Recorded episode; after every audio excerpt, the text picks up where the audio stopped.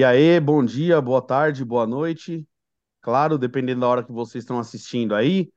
Hoje, um programa diferente no Ranking Crew. Pela primeira vez, uma banda do, do tão famigerado movimento grunge de Seattle, o Alice in Chains, como todo mundo viu no título do vídeo. E hoje, comigo, a estreia do meu parceiro Everton Souza, integrante da Road Crew. Fala aí, Everton. Tudo bem? E aí, beleza? Tudo bem, Leandro? Integrante da revista há 14 anos já. Veteranaço já. Pois E, é.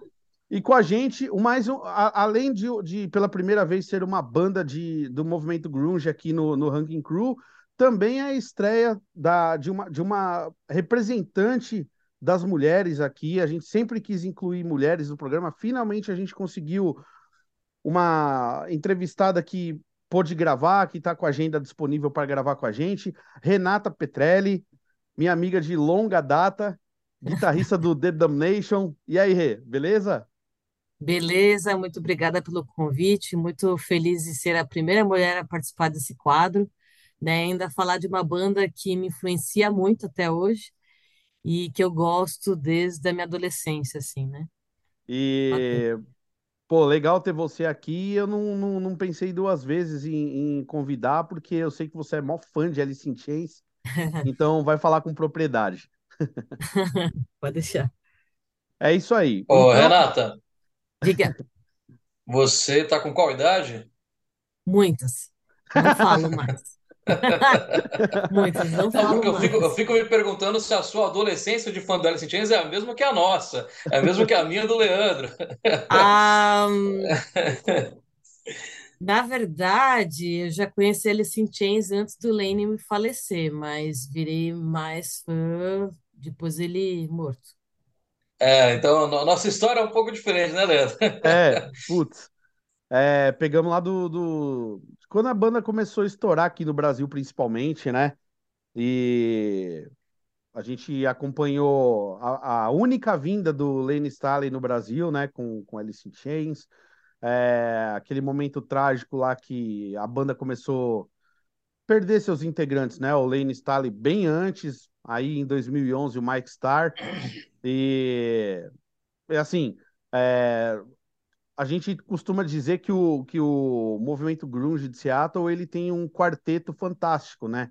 Seria o Nirvana, o Pearl Jam, o Alice in Chains, o Soundgarden, mas particularmente para mim o Alice in Chains sempre foi a que eu mais curti de todas, até porque eu acho que apesar do, de ter o nome Movimento Grunge, as bandas não tinham essas quatro bandas, eu não vejo similari- muita similaridade entre elas. O Alice in Chains eu sempre achei uma banda mais musical mas assim, com as referências que eu mais curto, a gente sempre. é, Você vê, o- você pega o Jerry Cantrell, guitarrista, ele sempre foi um cara. é, Puta cara bom assim nos solos, dono de uns riffs bem, bem legais. Em contrapartida, tinha outras bandas de Seattle que, como o próprio Nirvana, que não era muito desse lance de solo, as músicas eram mais simples, tal. Então tinha uma baita diferença entre essas bandas, né? E a gente Eu, pegou, acabou pegando tudo isso porque era o comecinho dos anos 90, né?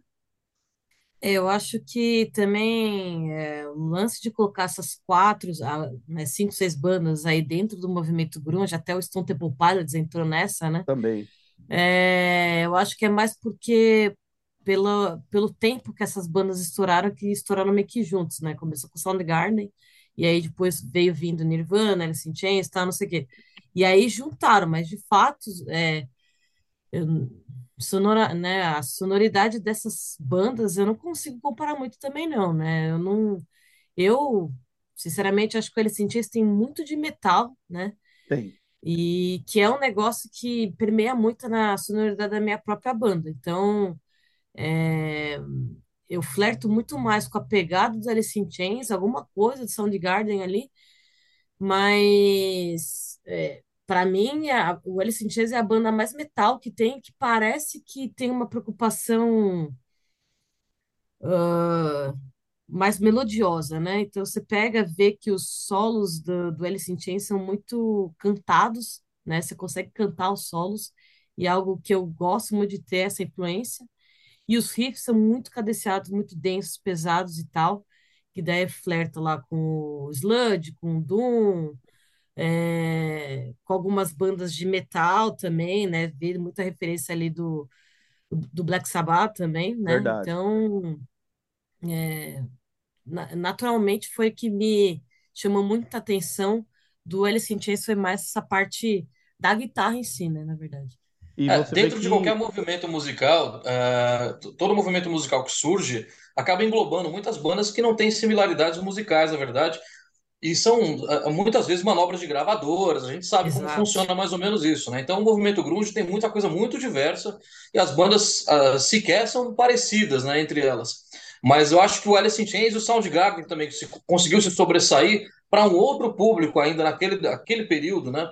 O Alice in Chains conseguiu alcançar um público mais do metal também, ah, inclusive o respeito do público do metal, que torcia o nariz para a galera do grunge, principalmente a galera do hard também naquela época, tinha esse embate ali. E o Soundgarden foi uma banda que foi alcançando muito o público do stoner, né? O público fã de Black Sabbath, porque o Soundgarden eh, teve, teve muito dessa coisa muito setentista na música. Então são duas bandas que conseguiram se sobressair. Mas a- ainda, dentre todas, eu também sou mais o Alice in Chains. Não é à toa que eu tô com o cenário aqui atrás, né? Não, e faz todo sentido o que vocês estão falando, tanto que de todas essas quatro bandas, o Alice in Chains lá atrás foi abraçada pelas bandas de metal, tanto que participou Fizeram de turnê, uma, né? é, participou de uma parte daquela turnê lendária Clash of the Titans, né?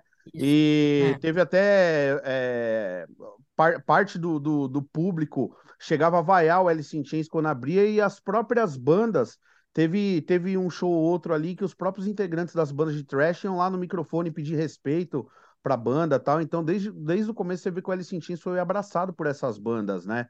Então, isso é um- algo bem legal. Tan- Tanto que eles ficaram bastante próximos, bastante amigos do pessoal do Metallica também, que curti, sempre curtiu, respeita bastante. Então, é legal isso daí, né? E o Jerry Cantrell também sempre foi um cara que se aproximou de todo mundo do, do, do metal, né? Do, do próprio É. Metallica, do, do Pantera, do, do Guns N' Roses. Então, é, o Alice in Chains ele tem muito mesmo de metal. É. E é isso aí. Então tá, então vamos falar da música do Alice in Chains, então, né? Exatamente, mas antes de mais nada, lembrar para quem está assistindo a gente, não se esqueça de, de se inscrever no canal da Road Crew no YouTube, Road Crew Mag TV. Não se esqueça de acompanhar a gente nas redes sociais, visitar o nosso Spotify, clicar no sininho das notificações, o nosso chamado Hells Bells, para receber as informações de todos os próximos vídeos do canal. E explicando a regra do programa para ainda não conhece, ou para quem ainda não se acostumou, a gente selecionou nove discos do Alice in Chains, incluindo seis de estúdios, dois EPs, o Unplugged MTV, e a gente vai ranquear todos os álbuns do menos preferido até o favorito. E lá no final a gente se encontra para ver como que ficou essa classificação aí, tá certo? Então a rodada vai ser formada com o Everton abrindo, nossa convidada Renata Petrelli em segundo e eu vou por último, tá certo? Então, só para ilustrar, os nove discos do Alice in Chains que a gente pincelou aqui são, na sequência dos lançamentos, o Facelift, o Dirt, o MTV Unplugged.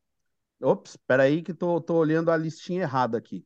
É o Facelift, o EP SAP de 92, que saiu alguns meses antes do segundo álbum, o Dirt, o EP Jar of Flies de 94, o Alice in Chains, Alice in Chains de 1995, o MTV Unplugged de 1996, e daí a fase com o vocalista William Duval, que entrou no lugar do Lane Staley, que faleceu, né? Black Gives Way to Blue de 2009, The Devil Put Dinosaurs Here de 2013 e Rainier Fog de 2018, último disco da banda, né? Já há cinco anos atrás. Então, Nossa. são esses. Vai lá, Everton. Começa aí. Bem, então va- vai ficar fácil, porque você citou aí o último disco da banda, que foi lançado há cinco anos, né, 2018. Eu, eu começo justamente com ele. né, ele, para mim, é, nesse ranking, né, que vai sempre de trás para frente, para mim começa justamente nele, né, o Rainier Fog. Ah, eu vejo nele um disco, um disco menos denso talvez o, o, que a gente chama de disco burocrático, sabe aquela coisa, putz, estou devendo material para gravadora, preciso entregar alguma coisa, né? não é um disco ruim. O Alice in Chains, na verdade, não tem disco ruim. Que bom verdade. que não, né? Pelo menos, pelo menos até então não tem nenhum disco ruim. Mas é isso, eu acho que é o disco menos denso. Ele lembra muito o material solo do Jerry Cantrell, que é, o material solo dele é muito Alice in Chains, mas ao mesmo tempo tem muita coisa que não é, tem muita coisa que é diferente. E tem coisa que se destaca ali. The One You Know foi uma das músicas single, tem uma pegada stoner muito legal, né? uma música bacana. A, a Soul Farander tem um riff forte, né, é, que chama bastante atenção. A Never Fade, né, que tem um, um, acho que é o segundo momento mais interessante do disco ali, que tem mais ainda uma cara de disco solo do Jerry Cantrell, então acho que tudo isso se configura muito num disco solo do Jerry Cantrell que foi lançado como um disco do Alice in Chains. Se você ouvir, inclusive, os últimos material, o último material solo que o Jerry Cantrell lançou, lembra muito é, o material do Reindeer Fog, das músicas que são menos obscuras, assim, vamos dizer. E você falou uma grande verdade, às vezes a gente dá sorte de pegar umas bandas para fazer o Ranking Crew que realmente não tem disco ruim. Então, o fato de é, a gente, às vezes, colocar um disco em último não necessariamente significa que a gente não goste do disco, né? Mas sim que a gente tem discos que gostamos mais. E no, eu ah, concordo. Para uma, brinca... uma brincadeira como essa, é ruim não ter disco ruim, né? é legal é. ter um disco para a gente falar mal, né, pô? Até porque não acaba ficando com aquela impressão de que o último a gente realmente, ah, o cara não gosta, né? Mas não, não é isso. No caso do Alice in Chains, é, é eu concordo. São seis discos que têm uma coerência entre eles, né? Então vamos lá, Rê, vai lá, faça a sua estreia. Olha, é, bom, como é de trás para frente, é, eu sou uma pessoa que eu gosto muito de, de músicas com alguma coisa bem marcante, assim, né? E aí eu acho que no EP de of Flies, que eu sei que tem muita gente que gosta e tal, eu acho é uma pegada muito obtusa, assim, né? Eu não, eu não sei lá, para eu é, entender direito esse EP, eu acho é muito muito complexo, né? Então, acho ele bom, mas não é um, sei lá, eu colocaria para ouvir esse EP se eu estivesse numa fossa muito grande, e aí eu coloco ele para essa finalidade é legal. Mas eu para pegar e ficar ouvindo, curtindo assim, eu não gosto muito porque eu acho que a aura desse desse EP ele não me traz muito boas recordações assim. Então eu acabei colocando não é ruim, porque tem músicas bem interessantes, bem compostas e tal, mas acho que alguns momentos é, a, a sensação que passa dá uma perdida, assim. Então eu coloquei ali em nono lugar. Bom, dando início ao meu, à minha classificação, a gente não teve nenhuma unanimidade, então, nesse nono lugar. Eu vou de Alice in Chains, Alice in Chains de 95 fazendo minhas palavras do Everton, não é um disco que eu acho ruim, porém, é, eu confesso que eu esperava mais do Alice in Chains nessa fase. As músicas desse disco, mesmo os singles dele, não me causaram tanto impacto, apesar de gostar bastante de Grind, de Sludge Factory, se bem que eu gosto mais da Sludge Factory no MTV Unplugged, principalmente pela performance do Lane Staley. A gente tem Heaven Beside You, que foi um single explorado a exaustão, porém ele me cansa um pouco de tanto que é repetido o refrão. É... Eu acho assim que poderia ter tido outras passagens na estrutura da música, é, alguma outra ponte para não repetir tanto esse refrão. Apesar de eu achar o começo dela, a, a, as estrofes bem legais, mas o refrão ele meio que impregna na mente de uma forma que para mim não foi tão positivo, positiva. É, destaco aí a Shame You, que é uma música bem deprê, algo que era uma, uma característica do Alice in Chains, né? É, que, aliás, não era nada forçado, tinha tudo a ver, né? E, bom, é, é, no, no mais, é, uma, é um disco que eu acho ele meio parado para falar em português claro. É, então, tirando os singles, não tanto por Heaven Beside You, que eu, que eu mencionei, no mais é um disco em que as músicas meio que passam batidas assim para mim. Então, para mim ele fica em nono lugar, apesar, como eu falei, não ser um disco ruim, mas falta nas músicas algo que te prenda mais, né? Então ele fica em nono lugar. Vamos então agora ao nosso oitavo lugar. Vai lá, Everton. Bem, e aí o meu oitavo lugar vem justamente com o disco que foi o seu nono lugar, que é o disco homônimo, né? O auto-intitulado Alice in Chains, Alice in Chains, de 95. É... Eu, eu entendi o que você estava falando, é... e eu fiquei pensando aqui, enquanto, enquanto você falava dele, a gente, se a gente pescar ali da segunda metade dos anos 90, você percebe que a maioria das bandas estavam perdidas, musicalmente falando. Verdade. Em todos os formatos musicais que a gente imagina dentro do rock, do heavy metal, a segunda metade dos anos 90 estava todo mundo muito perdido. Concordo. É, e, e, tinha muito, muito disso era a influência e manipulação de gravadora que estava exigindo que as bandas fizessem determinados formatos musicais e as bandas tentando se enquadrar nisso não se adaptavam, não, não chegavam numa sonoridade que funcionava nem para elas, nem para os fãs, nem para novos fãs. E acho que esse disco da Alice in Chains vem nessa pegada. Uh, esse, esse é o disco perdido da Alice in Chains, vamos dizer assim, musicalmente falando. Eu gosto bastante, mas é, eu sinto isso, que a banda meio que estava tentando se achar, tentando saber o que, que ia fazer. E claro que a gente não, nunca vai saber qual seria a continuidade disso, né? Porque foi interrompida ali justamente pela morte do Lane mas é, é, ele entra no meu, no meu oitavo lugar aí. É, tem destaques também, tem coisa que vale a pena, tipo Grind. Grind é uma música com um riff maravilhoso, né? Aquela coisa meio arrastada, muito legal. Eu adoro Heaven Beside. Pode repetir o refrão 37 vezes, que eu sempre vou adorar essa música, em todas as versões dela, acústica ou não. Ah, Again é uma música que eu gosto muito, porque ela tem uma levada muito tribal do Chan. Isso é uma coisa. Um pouca gente destaca o trabalho do Chan, né, dentro do Alice in Chains, mas ele tem muito disso, dessas coisas tribais, e as pessoas não prestam tanta atenção. Essa é uma música que destaca muito isso. Uh, Red Creeps e Nothing Save também tem uma, tem uma coisa mais ou menos assim, meio tribal. A Shame On You, que você falou, né? A Shame On You é... Coisa fofa. Fazendo uma, ode, música... fazendo uma ode à capa do disco. é, não vai arrancar a pata, não, por favor. Uh, a Shame On You é uma música que eu, que eu gosto muito é, pela letra também, e é uma música que ela tem um. Ela traz um tom de falsa esperança, né? Quando você escuta ela, é muito louco isso.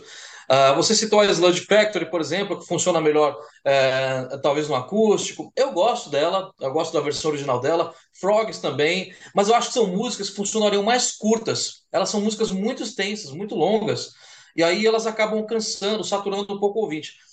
Mas, de, de novo, não é um disco ruim, não tem disco ruim na discografia dessa banda, ainda bem. É, mas o meu oitavo lugar fica para ele, então, que é o disco, vamos dizer assim, que a banda estava tentando se achar. Alice in Chains, Alice in Chains. E tem um detalhe importante também. Muito do que pode revelar a respeito desse do disco estar tá nessa posição, do disco ter é, não ter agradado tanto, é o fato de que antes das gravações o Lane Staller ele já tinha ido para uma clínica de reabilitação, ele já estava zoado de drogas, né? E é verdade. Durante as gravações desse disco ele estava bem ruim também, o que atrasou a conclusão do disco, a finalização do disco. Então, muito desse desse clima de bastidores para mim refletiu claramente no disco. É, tem, outra, tem outro fator também, Leandro, que é, esse é um dos discos que tem mais composições do Lane. Se você for pegar os créditos do disco, é um dos discos que tem mais composições do Lane. Então, isso também talvez reflita o que seria o Lane musicalmente falando em um projeto solo, por exemplo, né? É, tipo no Mad Season, né? E naquele momento, É, o Mad né? Season. É... Então, exatamente, naquele momento que ele estava passando ali, que talvez fosse o mais denso, né? Dentro uhum. da carreira do Alice in Chains. Uma curiosidade, né? Que aí, aí eu, eu, vou, eu vou bancar o Kiko, né? Igual o Kiko do Chaves, né? Que fica é, exibindo os brinquedos pro Chaves. Mas não é exibir, é porque assim, uma curiosidade desse disco é que aqui no Brasil, pelo menos, eu não sei lá fora, ele saiu com duas versões dessa, dessa caixa aqui, ó. Né? Azul e vermelha, né? Amarela. O acrílico teve essa versão roxa que é a roxa e amarelo, né? Que hoje é difícil achar. Isso, e a versão mais comum que saiu também foi a amarela e roxa, que é o inverso disso daqui. Né? Uhum. Eu tenho essa daqui, que foi a primeira edição, mas é, é, muito louco isso, né? E aí você não consegue nem enxergar a arte direito. É... Mas, cara, eu acho um barato, eu acho muito legal isso. E faz parte da história, né? Das coisas que as gravadoras faziam ainda nos anos 90, algumas preocupações que as gravadoras tinham. É muito legal isso. É, tem outro disco do Alice in Chains que tem essa curiosidade, daqui a pouco eu falo dele. Eu sei qual é. E, o, e o Alice in Chains, inclusive, falando dessa capa, obviamente, né, esse cachorro de três patas na imagem é, causou polêmica para a banda, naquela aquela fase dos anos 90, muita banda estava passando com problemas com censura de capas, é, e ao contrário do que rolava, né, muito boato que rolava na época, eu cheguei a ouvir barbaridades até que haviam mandado amputar a pata do cachorro para fazer a capa e não, não teve nada disso. Lógico que não. É engraçado, é. é. engraçado que nos anos 90 a gente comprava muito disco por capa, né? A gente não tinha é. como ficar ouvindo as bandas, não tinha. Ou você, ou você ia aqui em São Paulo, pelo menos, ou você ia ali na Woodstock, né? E pedia para rolar. A Saraiva no fita, shopping. Rolava a fita cassete que tinha chegado ali daquela banda, que alguém já gravado, trazido de fora. Uh, ou você comprava pelas capas. Eu comprava muito disco por capa. Eu comprava muito. De... O, o, o Dirt foi um disco que eu comprei pela capa. É, eu já conheci o Alice in Chains, eu conheci o Alice in Chains, mas eu não tinha ouvido o disco. Eu comprei Exato. porque eu achei a capa legal. Então, assim, é muito louco, rolava muito isso nos anos 90, né? Mas aí tinha essas polêmicas com as capas também. E quando não era capa, a gente olhava contra a capa para ver o visual da banda para tentar descobrir que gênero que era, né? Aí dependendo do que é, tipo isso, aí, isso. isso aí é banda de death metal, vou levar. era bem isso. Vai lá, Rê. É, o meu, meu álbum também é o mesmo, né? Na oitava posição. É, eu acho, pela mesma questão que, que vocês estão falando, acho que o Alice in Chains, né, comparado aos outros anteriores, né, o Facelift e o Dirt, uh, eu senti um pouco perdidão também, tirando é, os singles, né, que foram lançados e tal. Inclusive, Heaven Beside é a minha música favorita do Alice in Chains. É, foi ela que me, e, é, foi ela que me chamou atenção, né, para a banda, foi essa música. É, e lógico, depois tudo o resto, enfim, Men in the Box, uh, No Excuse, enfim. E, e por que essa música? Porque eu sou uma pessoa que gosta muito de blues também, né? E o Jerry Cantrell, ele tem é, muita influência do blues, e você percebe nitidamente, principalmente no riff inicial dessa música, né? Então, quando eu peguei e escutei aquilo, assim, meu Deus, ele, né, usa muito e abusa, né, uh, do blues nessa, nesse, nesse tema aí. E gosto muito dessa música, mas o álbum em si eu acho ele meio perdidão também. Então, tirando os singles, Grind é uma boa música, é, Uh, Again, também gosto também, bem densa, que nem o Everton falou e tal, mas eu não gosto da música Frogs, por exemplo. Não gosto, não, mano. É, ela também não me pulo, agrada tanto, não. Pulo, não dá, não, não dá, né? E aí é isso. Né? Se tem o Patinho Feio, né, que, de alguma discografia aí, que, de alguma banda que a gente gosta, para mim é Frogs. Eu sei que tem grandes amigas minhas que gostam muito dessa música, mas eu não consigo, não.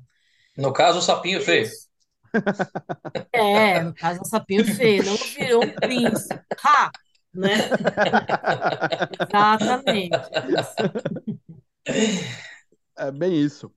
Bom, meu oitavo lugar é. A Rê, ela não, não, não curte tanto o EP Jar of Flies, né? Que você colocou em nono lugar. Agora eu vou mencionar o outro EP, o SAP. Não é um EP ruim, mas assim, é um EP com cinco músicas só, né? Mas, por exemplo, é...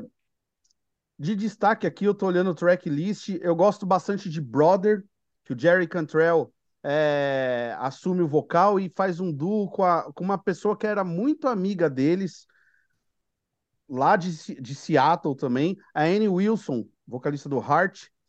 É isso mesmo. E a primeira colaboração dela com, com eles e eu acho essa música fantástica. É, o, o, Jerry Cantrell começava a dar mais as caras dele é, como uma. Eu não consigo nem dizer uma segunda voz, porque eu acho que ele atua muito lá no, no, no Alice in Chains. Então, vamos dizer que é um, uma, uma sombra lá pro Lane Staley, né? E esse duo dele com a, com a, com a Annie Wilson eu achei bem legal. Got Me Wrong vem na sequência, também é outra música que eu gosto bastante. Só que em compensação, a, a, a, aliás, eu tô falando da Annie Wilson, também ela participa de Emma Inside, né? Que é outra música do, EP. Mas esse disco, esse EP, para mim, ele tem a música mais estranha que o Alice in já gravou, que é a irônica Love Song, né? Que apesar do título, né? Canção de amor, é uma música que eu acho bizarra. Ora ela tá na manha, em outras horas, em outras partes parece que ela vira quase um grindcore, uma música totalmente esquisita, mas eu, eu vejo como meio como uma zoeira da banda, assim, não é uma música que eu não consigo levar muito a sério, tento levar por esse lado mais bem humorado deles, é um, um, um humor meio sarcástico do Alice in Chains, né, diga-se. E a gente tem Right Turn também, que eu não posso de deixar de mencionar, que tem o, o, o Chris Cornell do, do Soundgarden, que era amigão deles, e o Mark Arm do Mudhoney. Inclusive é legal que essa música no disco ela foi creditada como Alice Mudgarden. Uma composição do Alice Mudgarden, que é a mistura das três bandas, né? Então, assim, tem, tem bastante pontos interessantes desse EP, essas, essas colaborações externas tal, mas eu acho que é um, assim, não, não teve nenhum grande single, assim, que é, ficasse frente a frente com os grandes singles do Alice in Chains. Então, assim, não é um EP que me desagrada, mas para ter que colocar alguém em oitavo lugar, acaba sendo ele. Então, agora a gente vai para o nosso. Opa, alguém quer falar algo? é, dando sequência aqui, então, ao nosso sétimo colocado. Vai lá, Everton, manda bala. É, eu, eu acho que eu estou perseguindo os seus discos e suas falas, porque. Ah, então a gente está coerente. qual que vem. Adivinha qual que vem na minha sequência agora no sétimo lugar? O SAP. É justamente, é justamente o SAP. Então a gente é... continua o assunto. Não, continua não, como é que você falou das cinco músicas? Eu vou falar o que agora? Não vou falar mais nada. Eu vou falar é ele, acabou, obrigado, até mais, tchau, tchau. eu, acho, eu acho curioso que assim, o, o SAP é, parece que foi o primeiro, o primeiro traço de ousadia do Alice in Chains fora da música do Alice in Chains. Uhum. É. Vamos fazer uma coisa diferente do que a gente faz. Ah, então, mas a gente vai lançar isso como? Então vamos lançar aqui, ó. Vamos lançar aqui a parte, entendeu? Então, por isso que tem música torta, por isso que tem essa coisa mais voltada para o acústico, semiacústico. Até a capa, é, que eu, eu tô olhando para ela aqui, eu não vejo sentido nenhum nessa capa, né? A, a, capa, a capa desse, capa de metal. A, a, capa desse, desse balde aqui de, de, de, fundo de poço, não consigo entender qual o sentido dessa capa. Não, não tem, na verdade, né? A contracapa também, ela é muito legal porque tem... Uh, você vê que é uma foto bem Seattle, né? Uma coisa muito Seattle aquele visual de coturno e, e, e as calças para cima, né, com a barra para cima, ou de coturno e meia e bermuda. É, então você vê que é uma coisa muito Seattle. A gente lembra do filme Singles, né, para quem assistiu Sim. o filme Vida de Solteiro, né, que reflete muito a cena musical de Seattle. Tem muito desse visual, você consegue identificar isso nessa foto aqui da contracapa do disco.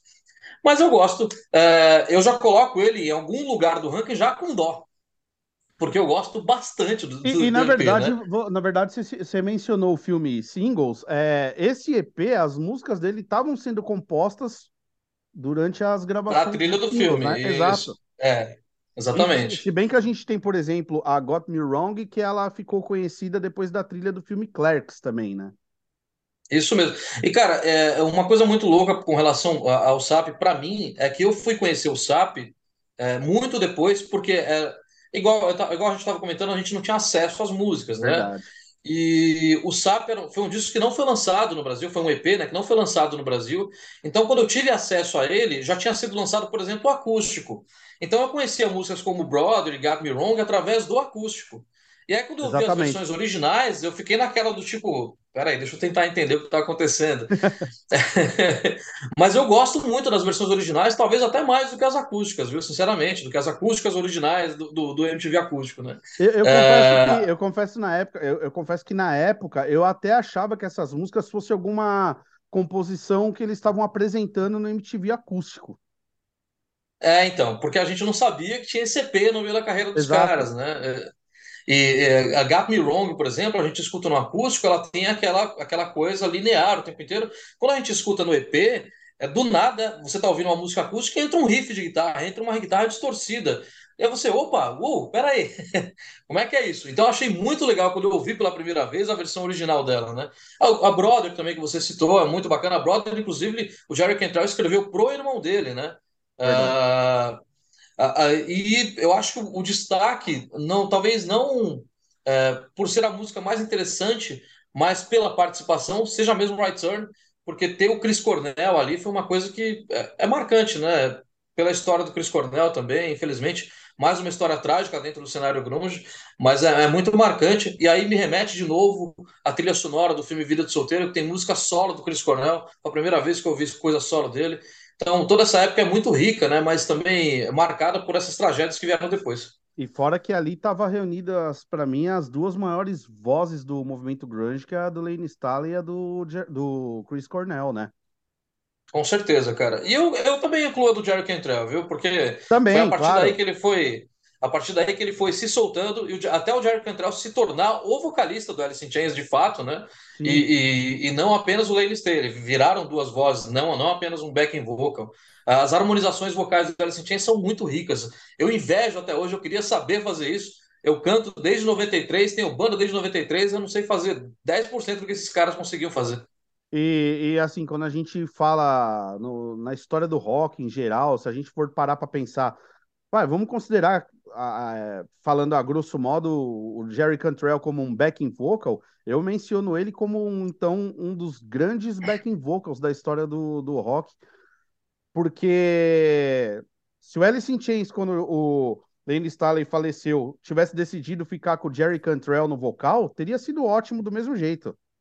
Sim, né? a banda teria continuado perfeitamente, cara. Não, não seria nada forçado, teria total relevância. Mas eu acho que foi válido achar um novo frontman com uma voz que chegasse numa similar, uma similaridade ali com o Lane, mas que não fosse exatamente uma cópia, né? Eu acho que foi um, foi um bom caminho também. E até porque, quer queira ou não, é, é mais um, um músico de talento que, que se revela, né, cara? É, e o, e o filho da mãe ainda toca guitarra. Bom, a gente só vai chegar nele, né? Isso. vai lá, Rê, seu sétimo colocado. Meu sétimo é o Rainier Fog. Uh, por quê? Porque eu acho que pensando, né, em todo o sofrimento, né, que o que o Alice in Chains exala nos seus álbuns, tirando uma ou outra ali meio fora da curva, esse álbum eu acho que ele tem muita muitos riffs e terminações de, de, de compassos com notas felizes. Então, é, é, é, a sonoridade É que me mesmo. parece é que é meio alegre, saca? Embora eu, go eu gosto muito da Never Fade, por exemplo, é minha música favorita do, do álbum. Ela, ela, ela tem uma, uma pegada mais alegre, assim, né? E aí parece até nossa, parece até que o Jerry Cantrell devia estar apaixonado, sei lá, alguma coisa assim, pela, pela, pelo, não estou falando da letra em si, mas uh, pela, pela curvatura da música, né? Então, aí me parece que sai um pouco do, da, da pegada triste, é, é, não, não, assim, que não tem remédio para depressão e tal, que paira pelo Alice in Chains, entendeu? Então, por isso que eu coloquei no sétimo. Mas é um álbum bom e eu acho que eles demoraram já para fazer o próximo, né? É, é, sua fala, Renata, casa muito com o que eu citei sobre o disco, de É, ele ser um disco menos denso, né, e de é, lembrar é. muito o material solo do Jerry. Pra caramba! E, e isso do último, né? Do, do Brighton, né? Que tem Isso. umas Na músicas verdade, bem. na verdade, um pouco de todos eles, né? O Jerry Cantrell, ele, ele mantém um, um estilo, um formato musical, apesar É, de também ter músicas mais arrastadas e músicas mais densas dentro desse meio, mas ele mantém uma coisa que é um pouco menos triste que o Alice in Chains, vamos dizer assim. é, é, é, exatamente. Só por isso, mas é um, á- um álbum bom, é o que, que todo mundo falou aqui, né? Não tem álbum ruim do Alice in Chains. Tem vibrações diferentes, né? Eu acho. Então, no caso da Rainier Fog, ela ah, é muito alegre em algumas músicas e tal. Eu falei assim, "Hum, Nossa, tem gente amando aí, né? Então, foi isso. Vai saber, né?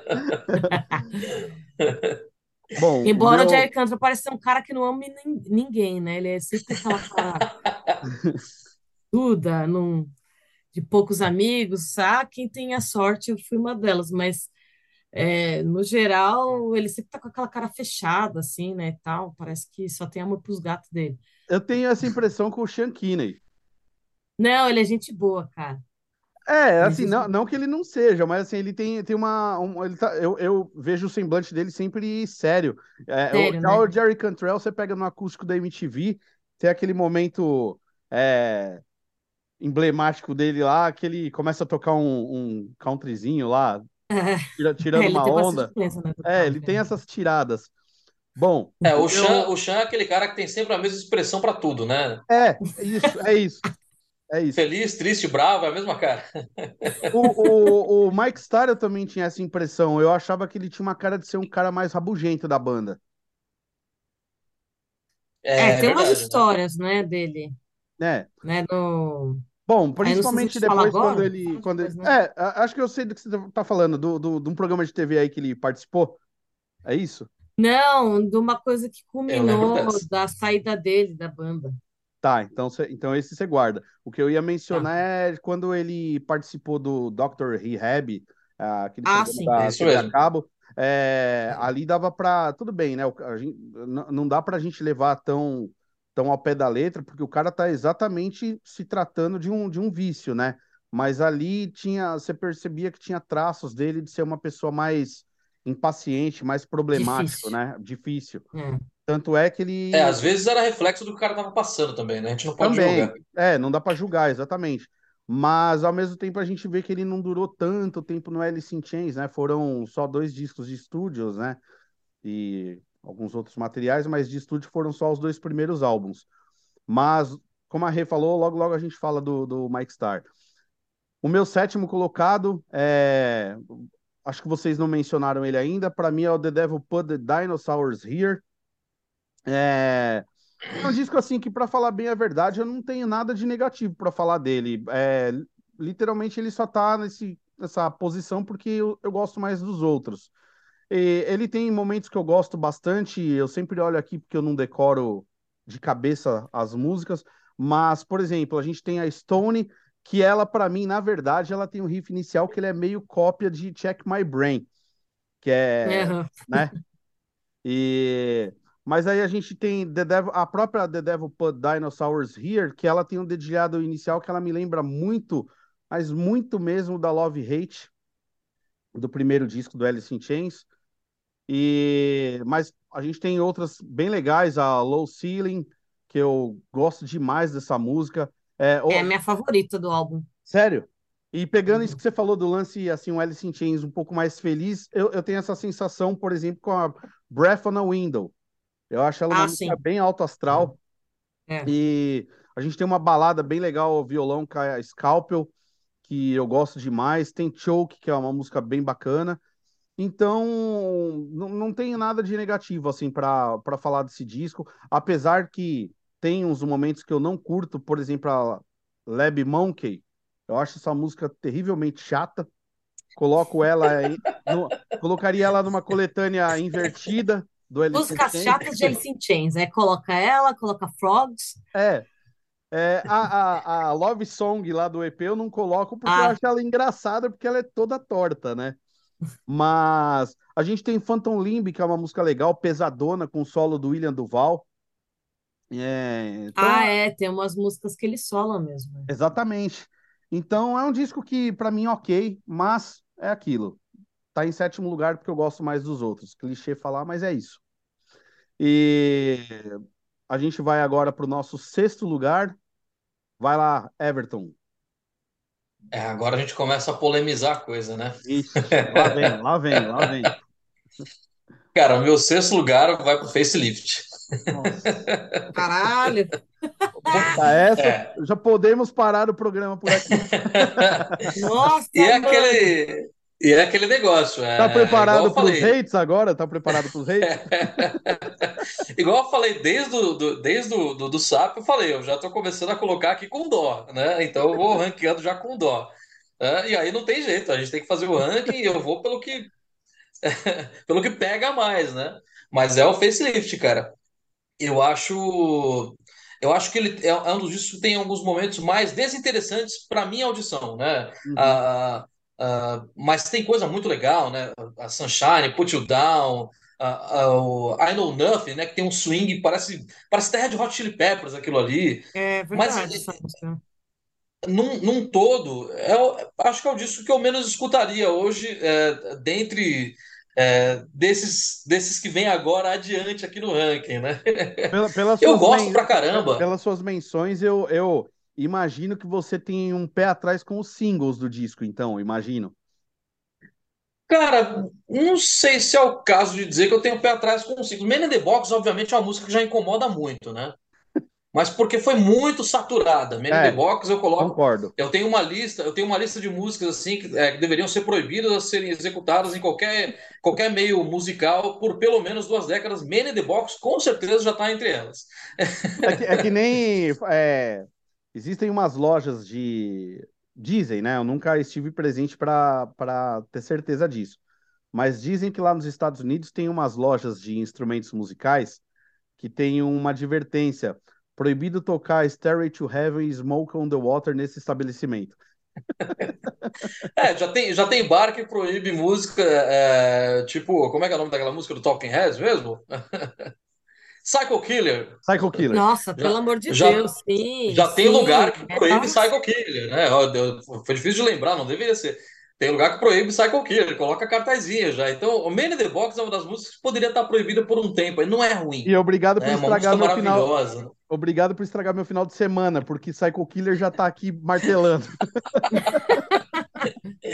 É, eu sinto muito, cara.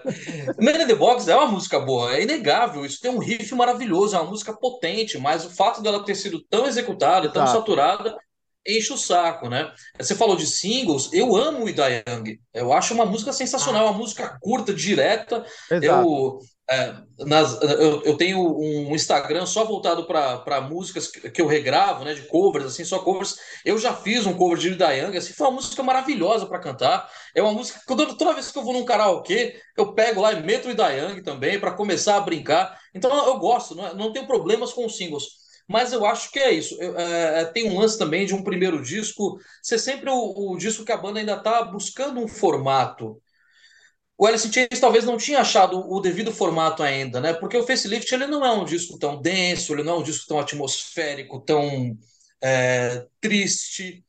Ah, e ainda é um disco que tem menos participações vocais do Jerry Cantrell também, que foi uma coisa que passou a ser uma característica da banda, nas harmonizações vocais dos dois. Então Uhum. acho que por isso tudo aí acaba ficando ele aí no sexto lugar, apesar dos haters. E, e você falou, você falou da, da Wida Young. Curiosamente, eu também tive uma banda de Sleazy Glam, o Pink Dolls, deve até ter no YouTube. É, a gente tocava exatamente, apesar de ser uma banda de Sleazy Glam, que nada tem a ver com Alice in Chains, mas a gente tocava o Wida Young ao vivo, claro, com a nossa cara e tal, mas é uma música que você vê que ela, né, agrada, né? Nada tem a ver com Alice in Chains até a página 2. Não vamos esquecer que o Lane começou numa banda assim. Exato, cabelão em pé. Exatamente. É, o Lane foi das bandas de Poodle. Vai lá, Rê. é o meu sexto, daí vem o The Devil Put Dinosaurs Here. É, porque, ao meu ver, tem ótimas músicas, mas criativamente eu acho que ele é inferior a, ao primeiro da volta, né, do Alice in Chains. Então, eu acabei colocando esse álbum em sexto simplesmente porque me pareceu um álbum um pouco mais preguiçoso, assim, né, em questão de criatividade, até alguns solos, assim, achei bem contido. E aí eu coloquei em sexto lugar, mas tem várias músicas boas, né? Tipo, é, Stone e a Low Ceiling, é, a- acredito que até uma curiosidade, é, eu cheguei a marcar o Mike Ness para ele ver esse, esse cover que eu fiz. E aí ele chegou a comentar e tal. Então, Legal. Olha que legal. legal, é. é. Foi uma das, acho que é uma das primeiras covers que teve dessa música, eu que acabei tirando. Então eu gosto muito dessa música, assim. Embora não tanto o álbum, né? Pô, bacana demais. E eu vou no inverso seu, Rê. É, você pôs o Rainier Fog anteriormente, eu vou colocar o Rainier Fog agora no meu sexto lugar. Eu concordo com você a respeito desse lance do alto astral que você mencionou do disco, que tem é, num, num, umas conclusões Os de riffs, repentes. né? É, É. E eu vejo isso, por exemplo, em Never Fade, que é uma é, homenagem à avó do, do William Duval e também ao Chris Cornell, né? E, por exemplo, outros destaques que eu coloco, a própria faixa de abertura, The One You Know, tem um riff pesadão. É, essa música foi o Jerry Cantrell, ele se inspirou, pelo que eu me lembro, na, na- no clássico do David Bowie, Fame, né? E a própria Rainier Fog tem esse alto astral que você mencionou. É, é uma das músicas que eu, que eu mais curto e ela é uma homenagem a todo o movimento de Seattle, né? Dos anos 90. Uma homenagem também ao Lane Staley, ao Mike Starr. O próprio Shankine, ele começou a usar na, no bumbo da batera dele, né? As iniciais dos nomes do, do Lane e do Mike Starr, como homenagem a eles.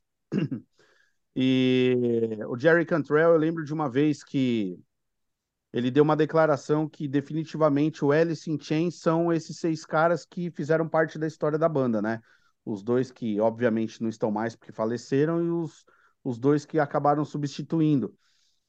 Então, a Rainier Fog, para mim, eu, eu acho legal esse lance da, da homenagem, o, da valorização deles para os antigos parceiros, tal. Essa, as histórias do Alice in Chains, como eu falei, né, a parte lírica do Alice in Chains não é nada forçado. Esse ambiente é, depressivo sempre teve presente na banda, né?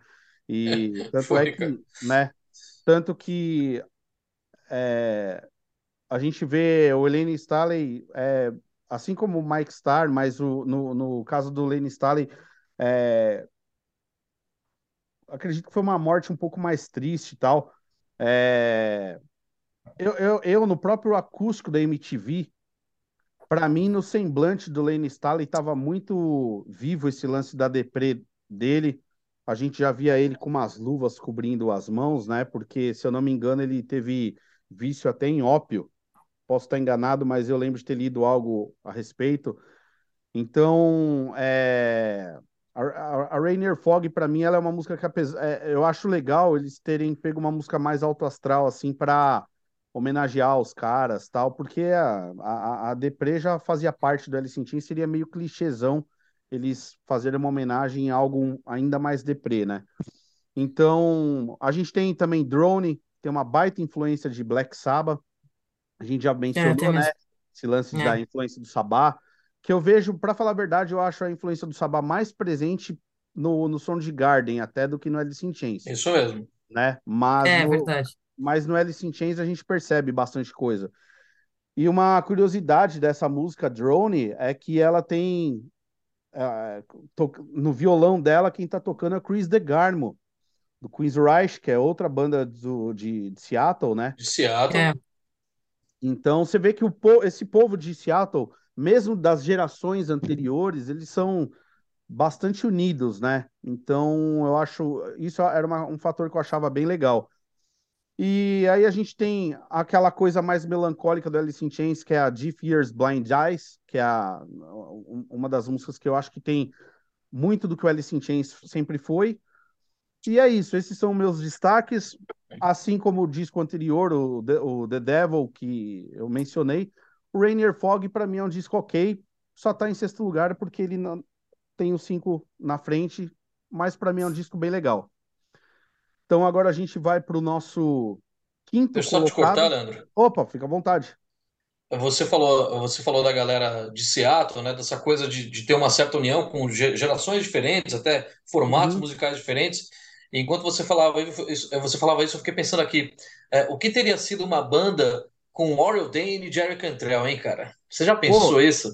Jerry Cantrell como compositor de músicas para voz do Warren Dane, que coisa fantástica que seria isso. para quem não, não tá fam- familiarizado, o Everton tá mencionando o, o Warren Dane, que também faleceu, né, de um modo triste também, era o vocalista do É, Sanctuary, do Nevermore, e o Sanctuary também mais um representante de Seattle, só que do, do metal, né?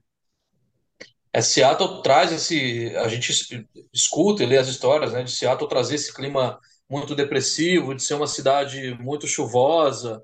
Então, isso Próxima, afeta pró- bastante a pró- musicalidade deles, né? próxima do Canadá, próximo do Canadá. Isso afeta demais a musicalidade de todo mundo ali e afeta a vida, né? Tanto é que estão aí as histórias de suicídio que a gente conhece porque são figuras famosas do meio musical, mas você imagina quantas e quantas não, não tem ali é, da cidade de pessoas, pessoas comuns, né? É, tanto que Seattle, é, principalmente por causa desse lance do, do clima, ela é uma cidade, assim, considerada uma cidade pobre dos Estados Unidos, né? Muitos, muita, acho que não não lembro ao certo o período, anos 80, 90, teve muito lance de desemprego lá no, no- na, na cidade, então acho que tudo isso com certeza reflete na, na música, né, da, da banda, das bandas, no caso. Lembra muito, lembra muito o, o que a gente conhece do clima escandinavo, né, cara? Dessa coisa de ser sempre tão gélida, né, para as pessoas eh, conviverem, né? Sim, Um, um ambiente ruim. sim. Muito louco isso. É, e não, e com certeza, tudo isso é faz parte do, do, do que traz pro, pro cara, pros, pra, pros compositores, né? É- é Esse clima, a dificuldade da, da cidade e tal, tudo mais, com certeza influencia e é aquilo, a gente pensa, por exemplo, na Suécia, né? Que é, é um país assim que é difícil você ver alguém passar alguma dificuldade financeira mas em compensação, por outro lado, o lance do, do clima, é, na maior parte do tempo gelado, a gente vê que a Suécia, pelo menos até a última vez que eu tinha pesquisado, era a cida- a- o país com o maior índice de suicídios, né? Suicídio. Acho que é É. mesmo. Então, tudo isso tem essa conexão, faz muito sentido. É muito louco como tudo isso pode influenciar na, na, na musicalidade, nas suas composições, né? Fugindo um pouco aqui da, da, da esfera do Alice in Chains, Aham, uma banda como a A-ha, por exemplo, né, que é uma banda que eu sou fã, o A-ha é uma banda norueguesa. Se você for é, ler as letras do A-ha, vocês vão ver que muitas letras do A-ha são extremamente melancólicas e se referem muito à ausência do sol, à falta do sol, à falta do calor, de uma coisa mais é, próxima entre as pessoas. É, justamente porque a Escandinávia traz esse clima todo, né, em todos os seus países, incluindo a Noruega. Então, é, é engraçado que no caso deles, eles não levam isso para a música de uma forma depressiva, né, de um doom metal, eles têm melancolia, é diferente. sim. Ah, mas em geral, a galera acaba indo para esse caminho.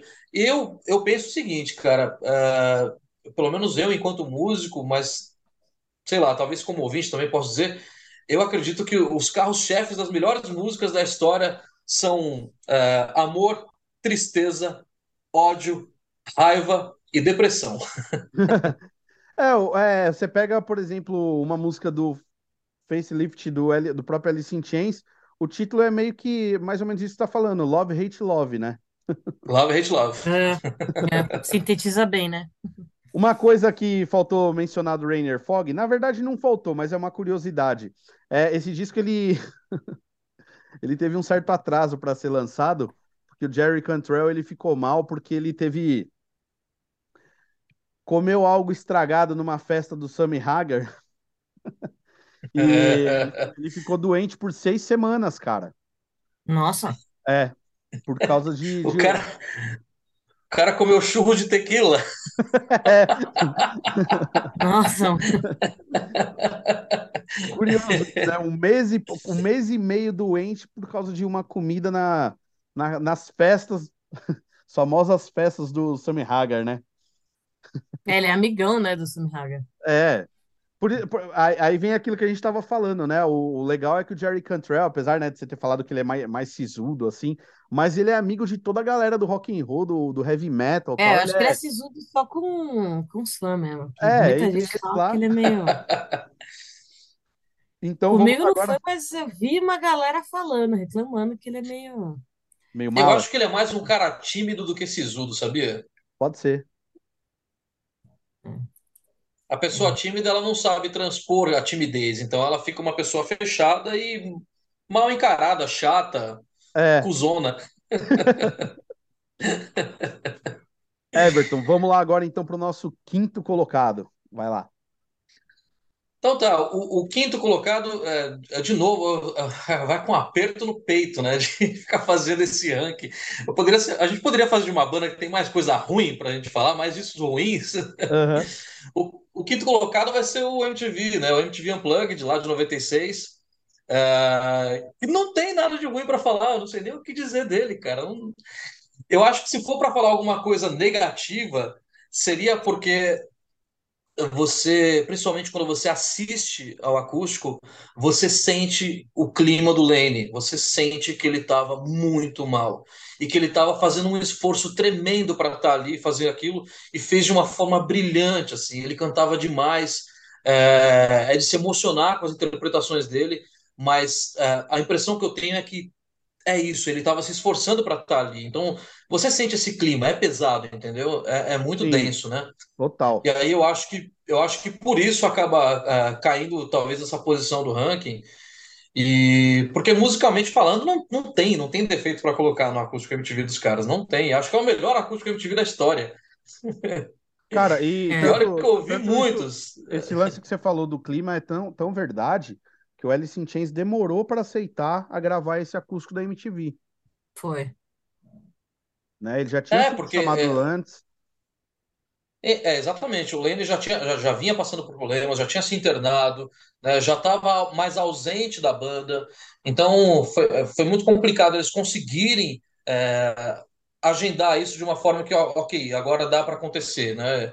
Ele vai conseguir.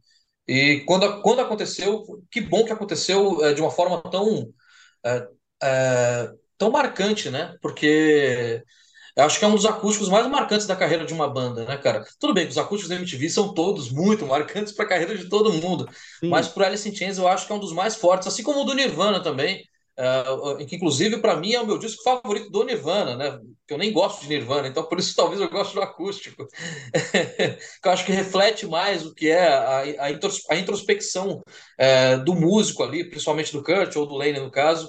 E traz essa coisa muito Seattle que a gente vinha falando, muito depressiva.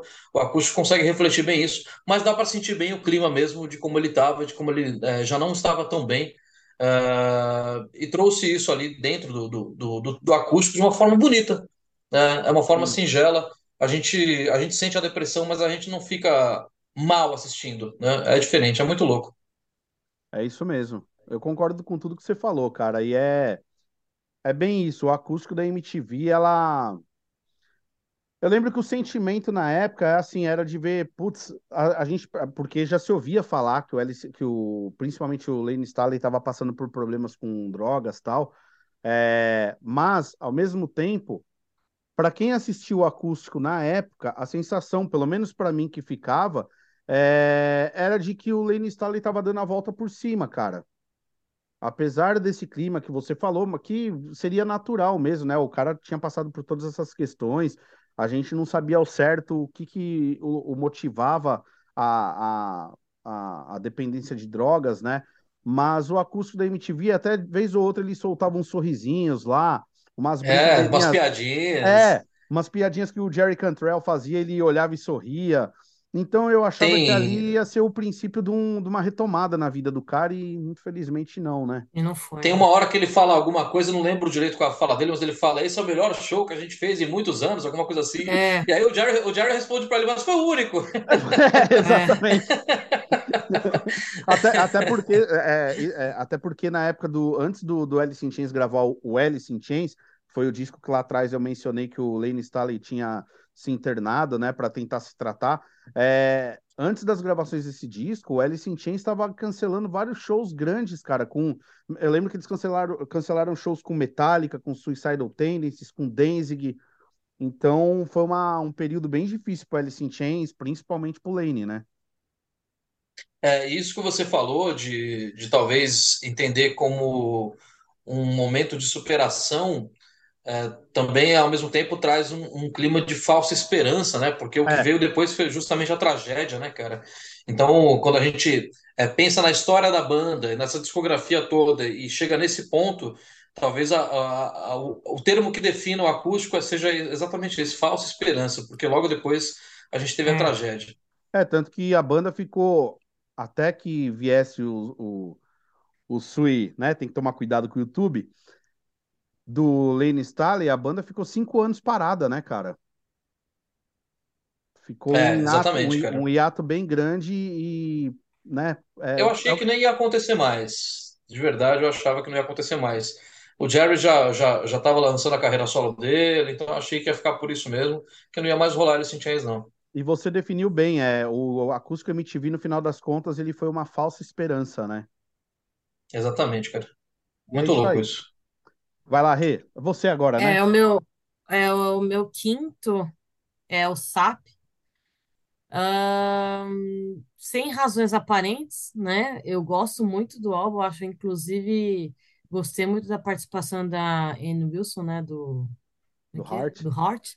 Do Heart. E, é, e eles têm amizade, né? O Diego Cantrell tem amizade com, com elas até hoje. É, eu acho que foi um bom prenúncio, né, do, de- dessa experimentação que eles depois vieram mostrar que daria muito certo também se eles fossem seguir para um caminho só acústico. Ahn, mas não, acho que talvez eu coloquei nessa posição simplesmente porque tem poucas músicas, entendeu? Porque eu gosto de todas as músicas que, que estão, gosto do jeito que tá a Heaven Beside You aí. É, Chupa, Leandro. e, enfim, é, é, Heaven Beside é minha música favorita do Alice in Chains, então, enfim, É, é, não, e só para brincadeiras à parte, é, é, meu único, é, porém, com, com, com Heaven Beside é a questão do refrão, que eu acho que repete muito, mas é uma música que eu adoro. Não, adoro não, né? Estaria mentindo, mas eu gosto bastante dela, e principalmente do, do- das estrofes, do, do, do, do início da música, eu acho bem legal. Eu só acho que repetem demais o refrão e, e isso me enjoa um pouco. E, e o que, que você acha da Love Song? Você, você curte? Aquela que a gente, a gente Ah, eu mencionou que é a acho música ela mais meio A doida. música tipo, torta. É, é, ela é torta e aí, tipo, você vai ver quem gravou o quê, todo mundo gravou uma parte, né, dessa música, né? Tipo, sei lá, parece uma brincadeira mesmo, e é isso. é, eu acho ela bem divertida, cara. Hum, Bom, Só é isso. engraçado que quando se fala de EP, a gente tá sempre parelho, mas invertido. O meu quinto Aí, ó, colocado, falando do Alice in Chains, chegou droga aqui, ó, na comunidade. Fogos aqui, ó. Ai, caramba. é, o meu quinto colocado é o Jar of Flies, o outro EP. E é isso, meu, não tem o que falar. É um EP bem legal. Pô, esse EP de cara já dá pra lembrar que ele tem Nutshell, uma das músicas mais bonitas pra mim da Alice in Chains. A Stay Away, que eu acho demais a, a, a, a- as melodias vocais, as harmonizações. No Excuses, que pra falar a verdade, eu gosto mais dela ainda no, no, no Unplugged MTV, principalmente pelos arranjos de bateria do Ah, Shankiri. eu também, Nossa, ele detona concordo. nessa música. E Mas traz aquela coisa tribal que eu falava. Exato, exato. É, Bem, bem total, é. percussivo também, né? E, meu, é, aí a gente tem é outro EP que tem uma música meio nonsense, eu tô falando da Swing On This, que também é uma música meio xaropeta, né? Tem a instrumental Whale in Wasp, que é legal ver o, o, o Alice in Chains fazendo algo mais instrumental. E, curiosamente, Jar of Flies foi o primeiro material do Alice in Chains a levar a banda, apesar do sucesso do Facelift, do Dirt, é, foi o primeiro material a levar o Alice in Chains ao primeiro lugar da Billboard, né? Então, Muito louco, né? Pensar que um EP, é, né? talvez um dos trabalhos mais introspectivos, um trabalho que nem é um álbum completo, foi justamente o que levou eles a esse estrelato, né? Então, Exato. Mas eu acho que é muito fruto assim de os dois primeiros álbuns da banda fizeram foram tão bem aceitos por público, mídia, tal que a- a- quando saiu Jar of Flies ele já tinha uma legião de fãs. Então todo mundo e, e claro, né, aquilo que a gente tá falando, naquela época a gente comprava disco no susto, né? A gente não tinha como ouvir previamente. Então muita gente comprou no susto porque já estava é, viciado em Alice in Chains, né? Mas de qualquer forma, foi primeiro lugar na Billboard e é um, um EP que eu gosto bastante. Eu, eu posso dizer até que se a gente lembrar em todos os EPs que existem na história, eu incluo ele entre. Se eu fizer um top 10 de EPs, eu acho que, que ele entra nos meus EPs favoritos do, do rock and roll, Ah, do, com do heavy certeza, metal. cara. Merece. Merece. E é isso. Podemos ir para o nosso quarto colocado? Podemos ir. Vai lá, Everton. Ah, será que em algum momento a gente vai chegar numa unanimidade? Acho que não, hein? Por enquanto não teve, né? A gente Não teve, em teve. vários momentos a gente teve bem parelho nos gostos, mas ainda não teve unanimidade. É, foi parecido, né? É Acho que verdade, o finalzinho ali foi mais, o começo, né? Foi mais parecido. exatamente. Meu, meu quarto lugar vai pro The Devil Put Dinosaurs Here, né? Aham.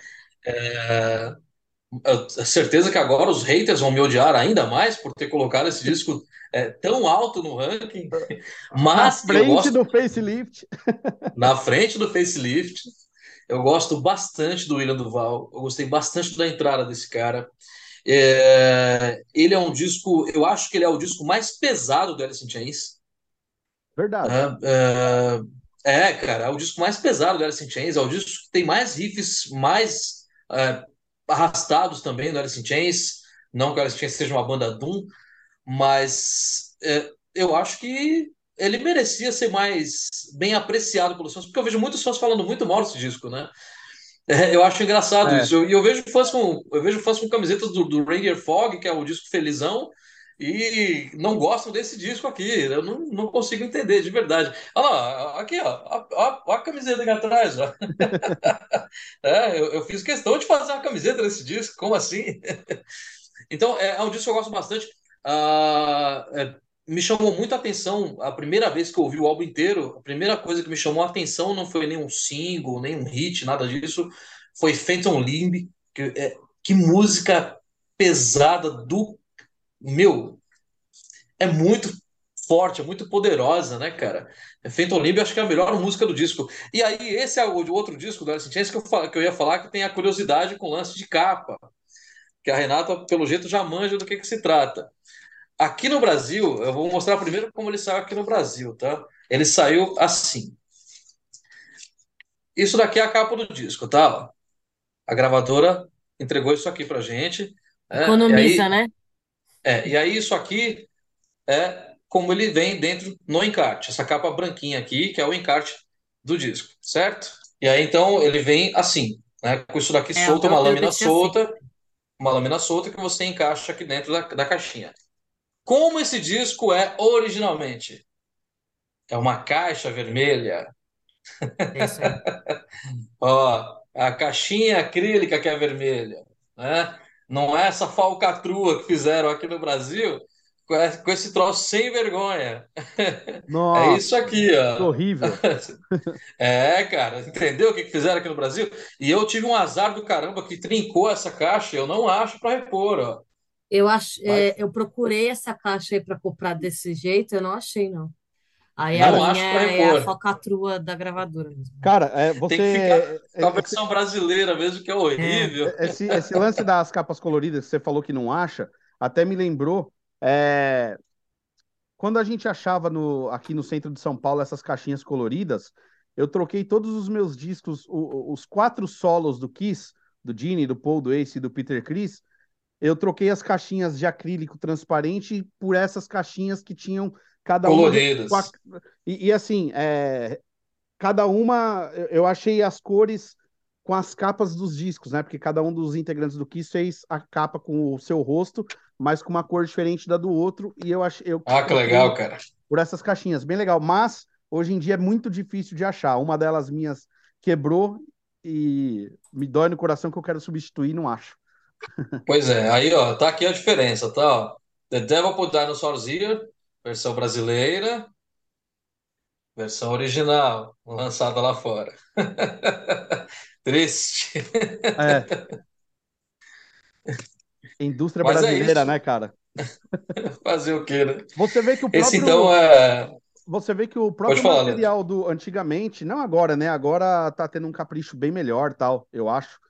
Mas antigamente, na época que o vinil é, ainda estava. Antes do vinil sair né, de, de fabricação, aqui no Brasil a qualidade da, da capa do vinil era bem inferior às capas que saíam lá fora, que a gente via Ah, aquela capa certeza. meio. As capas eram meio envernizadas lá fora, né? E aqui eram secas, né?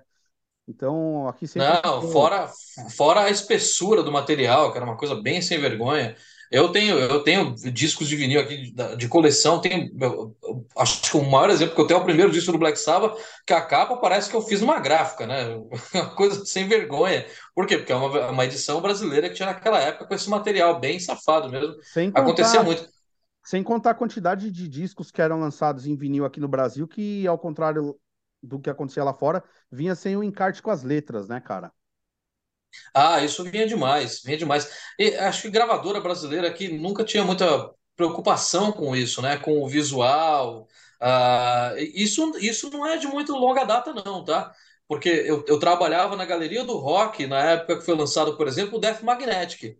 O Death Uhum, Magnetic, é, que é, o- que é o- aquele disco do Metallica que é um caixão na capa, né? Ele tem um caixão que ele, ele fura a capa e ele fura todas as partes do encarte até a última, né? Ele, uhum. ele vai até o fundo, né? Ele for- forma essa cova. E aí a gravadora aqui no Brasil lançou desse jeito, ok, e fez o quê? É, meteu a porra de um adesivo em cima do caixão, cobrindo o caixão, colocando no logotipo da banda, porque não tinha o logotipo da banda na capa, né? Cobrindo aquilo ali. Acabou com a arte, acabou com todo o trabalho gráfico que os caras tiveram. E olha que o Metallica não faz nada gráfico que presta. Então, Aí quando faz algo interessante, né? obrigado, viu? E é isso. É... Rê, é você agora, né?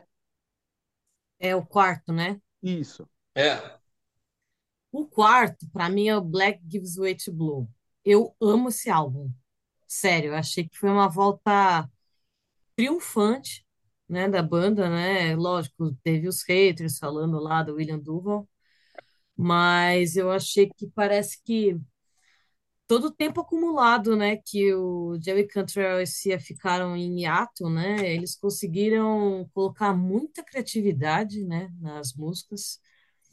É, me influenciou demais esse álbum, muito mesmo.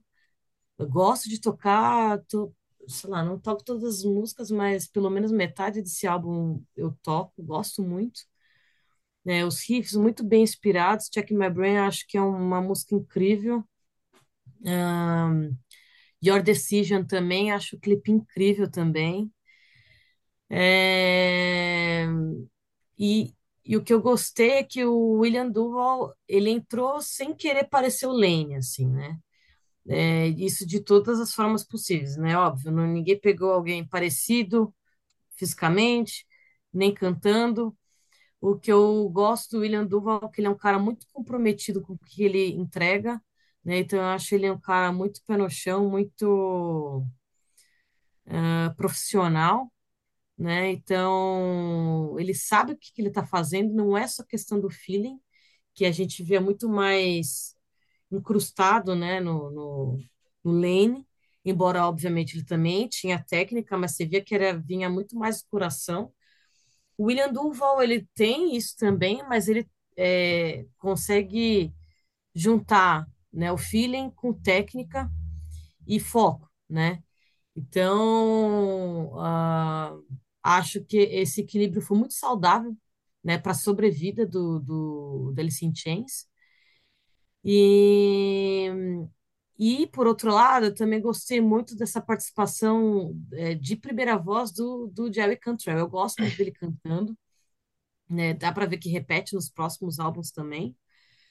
É, E, o- e o Jerry e Cantrell, na verdade, ele cantou até mais músicas do que o William nesse disco, né? exato, Sim. exato.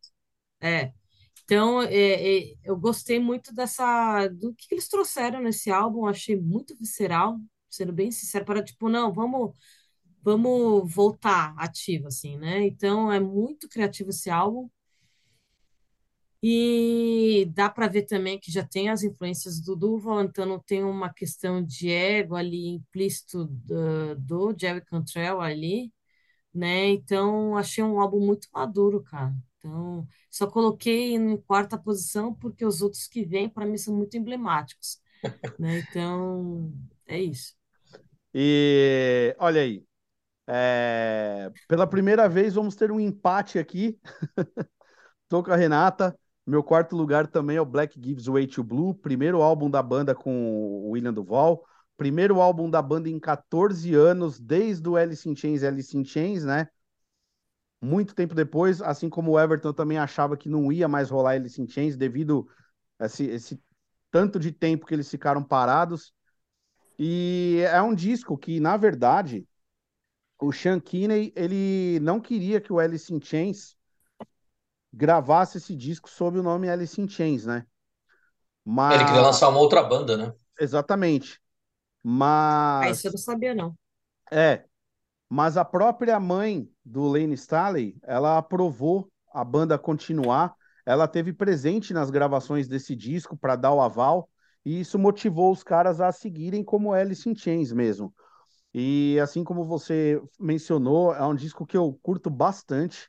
É, na época, eu lembro que isso é meio natural, né? Quando uma banda tem um vocalista bastante marcante e ele sai da banda ou acaba falecendo, o substituto ele acaba roendo o osso, né? E eu lembro que quando o Alice in Chains apresentou o William Duval, houve muita rejeição por parte dos fãs. Eu, eu, eu para falar bem a verdade, para falar o português claro, acho que rola, rolou muito racismo pelo fato do cara ser preto, é, com- assim como aconteceu no caso do Sepultura, em que o, pró- o próprio o, o próprio Andréas, o próprio Paulo já cansaram de contar que rolou preconceito até dentro da própria gravadora.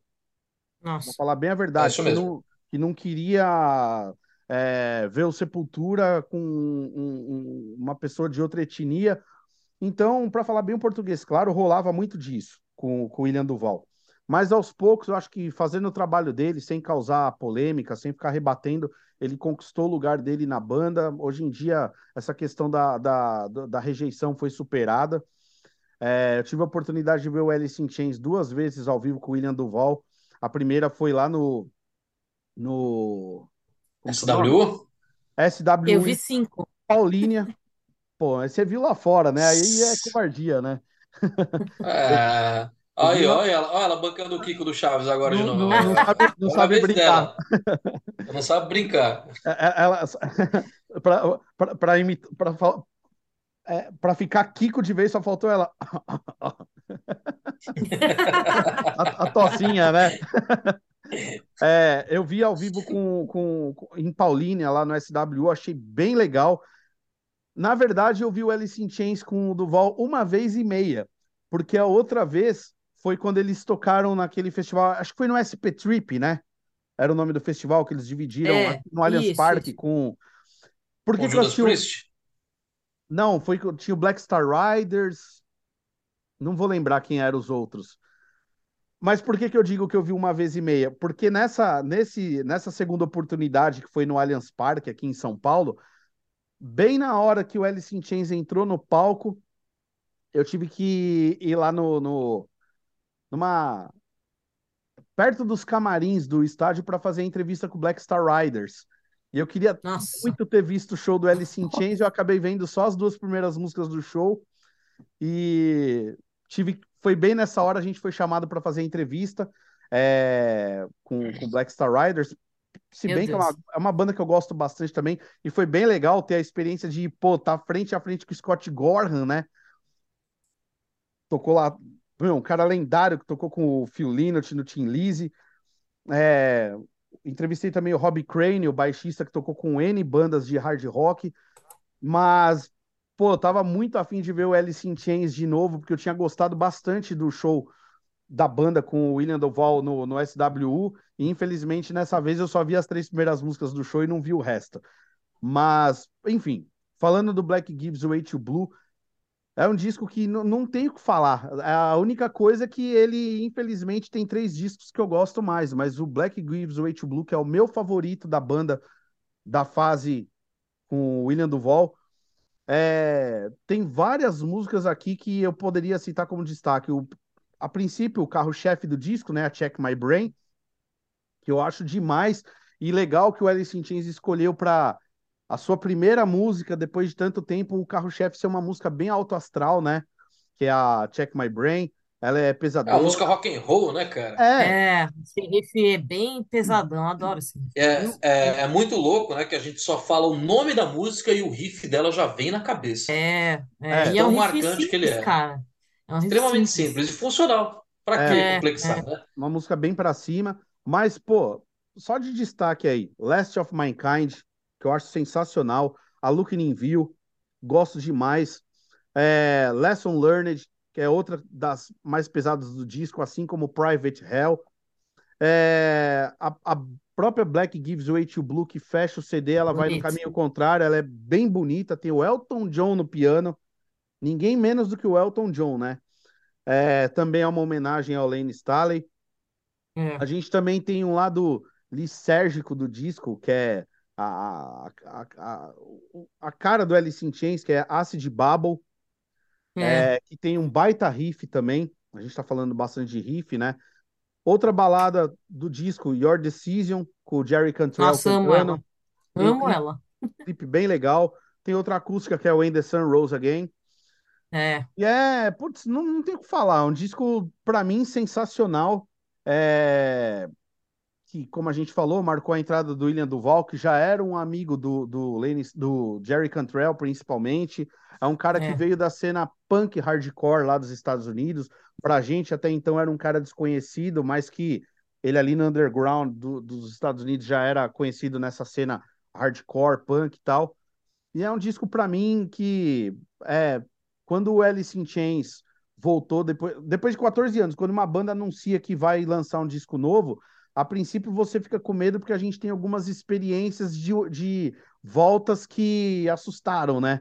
Mas no caso do Alice in Chains, eu já gostei do single de cara, fiquei com aquela sensação, será que é Será? É. é, será que é o caso de ser aqueles lances do single pega trouxa? Você compra pelo single e no final das contas. Mas não.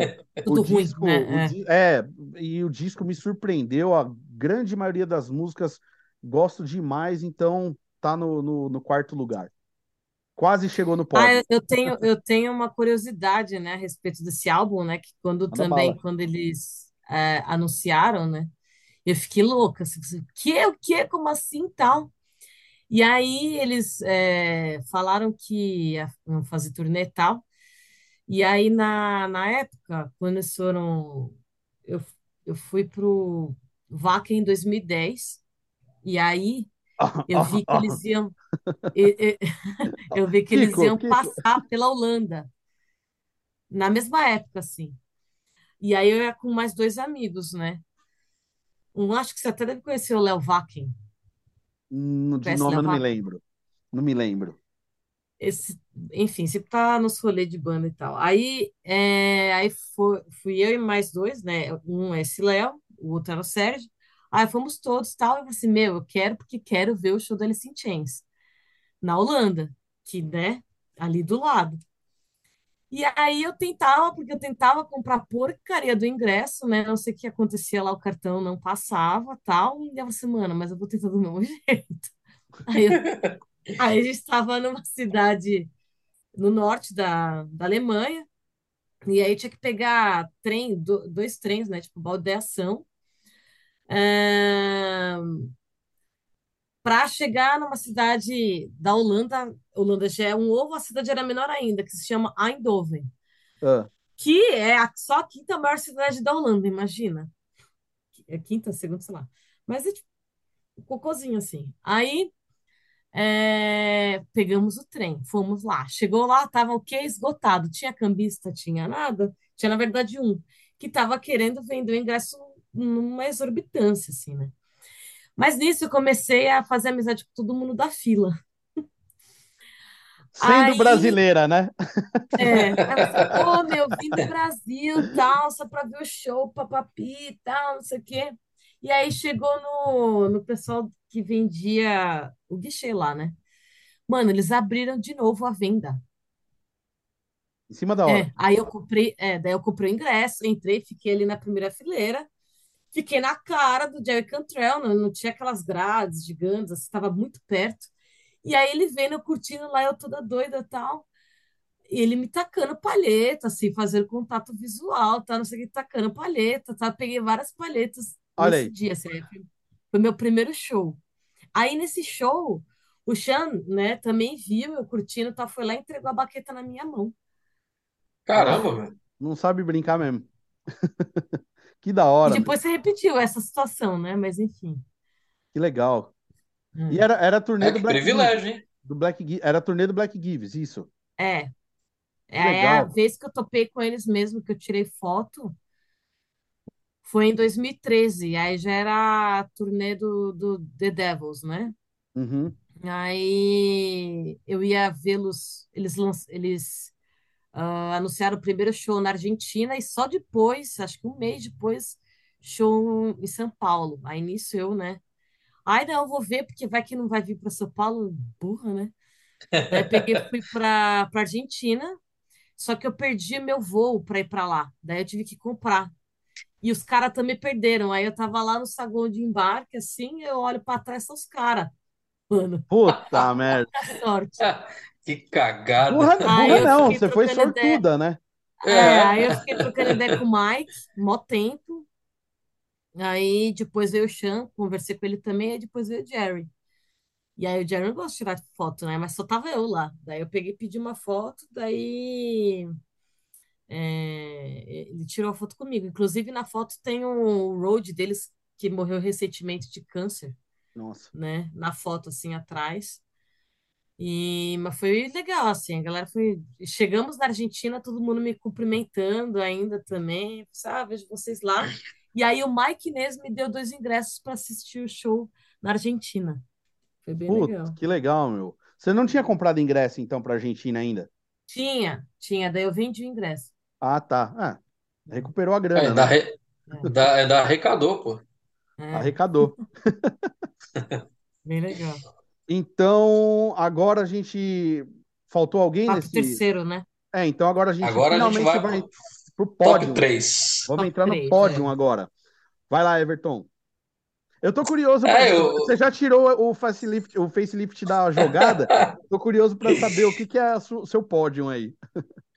Eu vou, eu vou continuar na entoada aí, né? O Ah. Black Gives Way to Blue é o meu terceiro disco favorito do Alice in Chains, cara. Justo, justo. É, eu costumo dizer que eu não sou viúva de músico. né? Uhum. Ah, a gente entende quem era o Lane, a falta que ele faz, mas a banda continua, não continua? Continua com qualidade, com músicos bons? Então, foda-se. né? Eu não sou viúva de músico.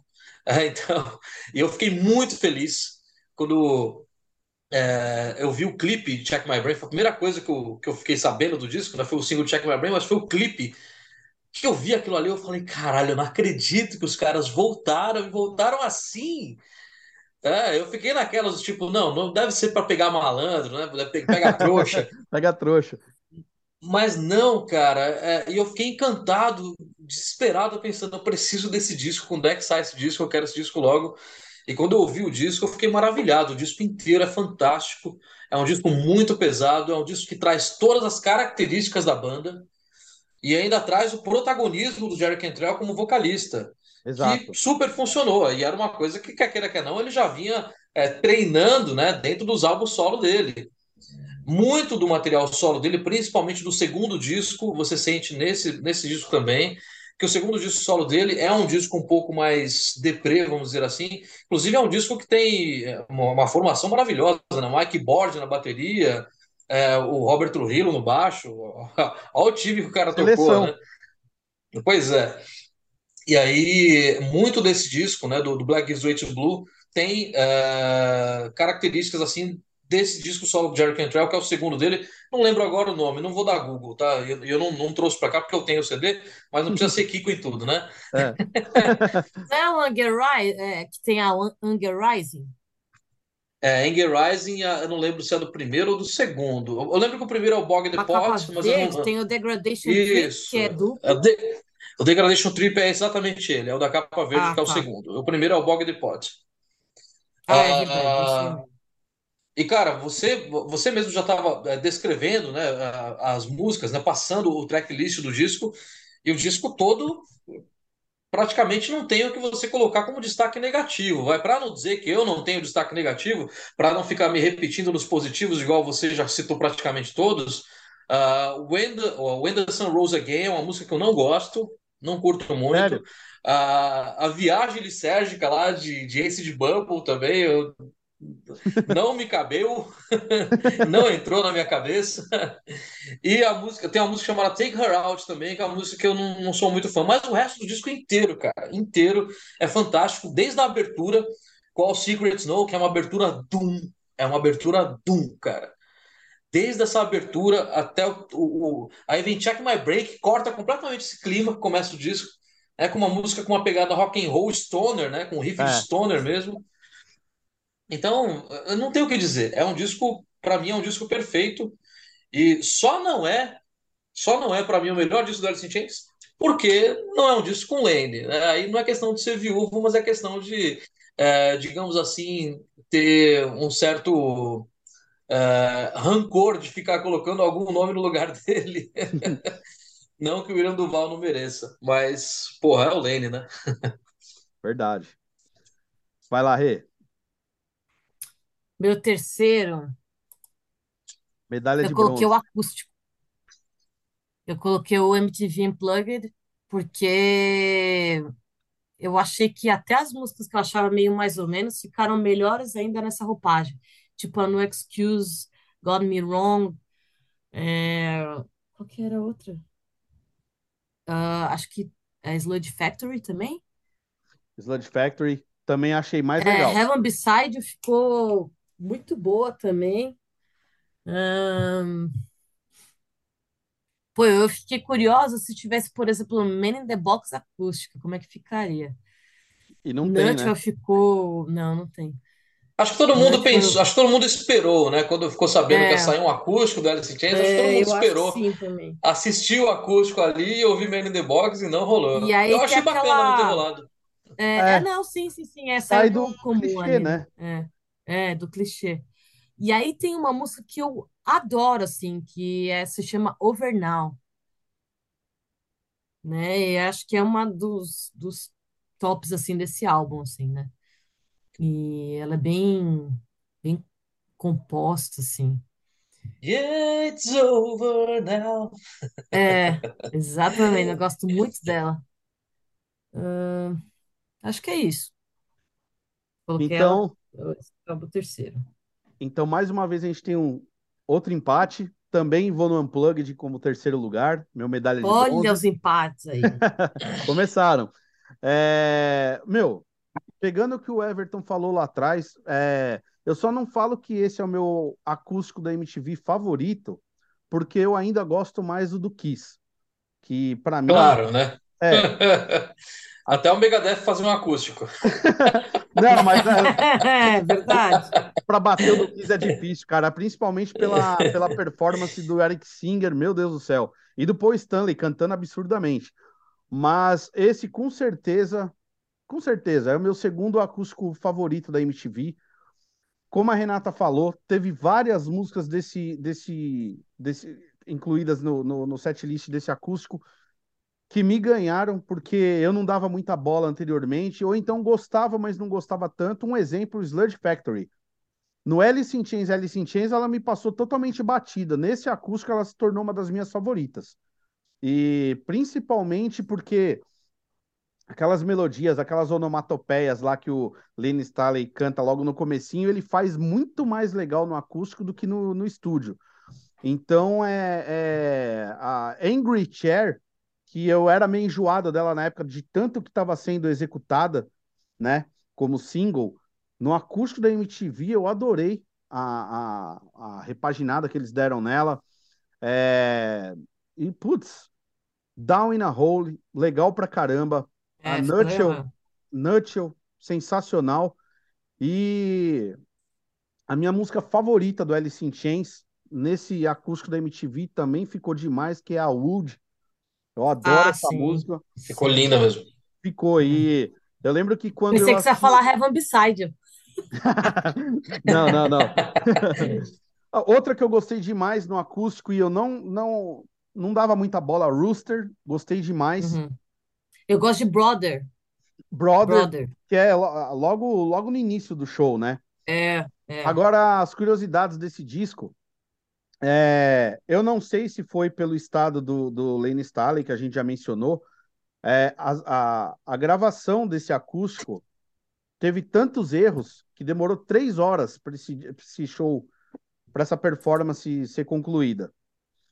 Não sei se muita gente sabe, é, o Jerry Cantrell ele tocou doente esse show. É, eu ia falar disso. É isso Ele, mesmo. ele teve uma infecção por causa de um cachorro quente que ele comeu. Rapaz, tem alguns problemas intestinais aí, né? Se tratar melhor. Deve funcionar bem o intestino dele, né, eu acho. Mas, mas eu, por outro lado, eu penso, a performance dele foi tão boa, imagina se ele não tivesse doente, né? É. E até como a gente Vai ver, que- vai ver que não ia ser, né? Não ia pegar o clima. É, exato. Clima depressivo, de dor, É. tristeza. E Exatamente. na plateia desse show tava ninguém menos do que os caras do Metallica. Tanto Olha. que, o, tanto que eles ficaram de vez em quando tirando um sarrinho lá, tocando os inícios de músicas do Metallica. no Isso caso, mesmo. Battery, Ah, é por exemplo, né? Era porque os caras estavam na, na plateia. E um- uma coisa curiosa, muita gente não entendeu, por exemplo, por que, que o Mike Ness tocou com baixo, com aquela frase. Eu não lembro ao Ah, certo, era por causa disso, né? era por causa disso. É, amigo, tipo, amigos que são amigos não deixam seus amigos cortar o cabelo, né? Cortar o cabelo. Era uma indireta nos caras do Metallica É, estavam vivendo, a- cortar cabelo, né? estavam É. vivendo a fase load, que tinham cortado os Load. cabelos, e ele deu uma cutucada, tirando o sarro dos caras que estavam na plateia, por isso que tem É. essa frase no violão. É. Então é, bom, a gente já falou bastante desse acústico lá atrás, como a gente estava falando, ao mesmo tempo que tem essa dualidade, né? Ao mesmo tempo que passou para a gente a- o que acabou sendo uma falsa impressão de um novo momento para Alice in Chains, era o retorno da banda aos palcos depois de dois anos e meio, né? É, mas também tem o lado meio depressivo, assim, de notar que o Lane Staley, ele estava realmente assim, bastante melancólico, né, por tudo que ele havia passado. Ele estava bem mais magro, meio, se você reparar, ele estava até meio sem cor, né, nesse, É verdade, cara. Bem né, pálido, né? bem pálido. Tava me fugindo essa palavra. Ele estava bem pálido e, mas assim, por outro lado, eu prefiro olhar o lado positivo disso, que foi um baita acústico. Os caras, é, a gente não, não conferiu os erros de gravação para saber, mas o que entrou, é, na- lembrando que o, o DVD do acústico saiu três anos depois só, é, mas assim, o alto nível das versões que eles prepararam em formato acústico, é, ao ponto da gente estar mencionando, né? um- Isso é difícil acontecer da gente pre- preferir novas versões às versões originais. E aqui a gente deu vários exemplos de, de músicas que finalmente ganharam a gente, né, nessa, nessa roupagem, né? Então, para mim, volto a dizer, meu segundo acústico da MTV favorito, baita acústico. E uma curiosidade é que quando a gente decidiu fazer esse ranking crew do Alice in Chains, dei uma sapiada de novo nos discos para relembrar tal tudo mais e acabei viciando de novo no MTV acústico. Esse mês eu já ouvi esse disco umas 30 vezes. Eu tô ouvindo quase todo dia. E isso é o legal de fazer esse ranking crew que a gente desenterra uns discos e volta a, a se apaixonar de novo, né? É. É, é, é, só para pontuar com relação ao acústico também, porque é, eu ranqueei ele um pouco mais atrás, mas eu só não ranqueei ele melhor porque é, ele não é um disco de estúdio, só por isso mesmo. Verdade. né? Não é um disco de inéditas, mas, cara, é, é tudo aquilo que eu falei. Eu acho que é um dos melhores acústicos da história da MTV ali, de todos os acústicos da MTV. E é muito, muito estranho a gente pensar como demorou para sair o DVD dele, né? Porque Exato. a gente assistiu, a gente assistiu o acústico quando ele realmente saiu. Aqui na MTV Brasil passava basicamente na mesma semana, né, que saía lá nos Estados Unidos. Mas o DVD demorou tanto. O CD saiu muito primeiro, o DVD demorou tanto, né? Até hoje eu nunca entendi o porquê disso. E ainda mais numa Mas época que o DVD tava, tava tão em alta, né? E tava em alta, né? não Tava em alta. obsoleto como hoje, né? Mas é, para você ver o tamanho da relevância, né? A gente está colocando um disco ao vivo, né? dentro da, dos discos favoritos da discografia de uma banda inteira. Então ele é Exato. muito relevante. Imagine se tivesse acontecido uma turnê desse acústico. Que coisa louca que seria ter visto isso. Infelizmente eu não vi. Infelizmente eu não vi a banda com o Lane, eh, só vi com o Duval duas vezes, né? Vi ah, no três vezes, na verdade, né? Eu vi no SWU, assim como você lá em 2011, vi no Uhum. Espaço das Américas, numa turnê já deles mesmo, já do, do Devil Put Dinosaurs Here, e vi com o Judas Priest ali no Allianz Parque. É, muita gente me xingou porque eu não fui para ver o Judas, não porque eu não gosto do Judas, mas eu fui para ver o Alice. A gente indignada comigo, mas óbvio que eu vi o Judas e foi maravilhoso. Então, mas infelizmente eu não vi com o Lenny. Teria sido uma turnê maravilhosa, né? Um acústico MTV pelo mundo, né? Com o Lenny Staley aí no vocal, mas ficou a falsa esperança mesmo, igual a gente falou. Exatamente.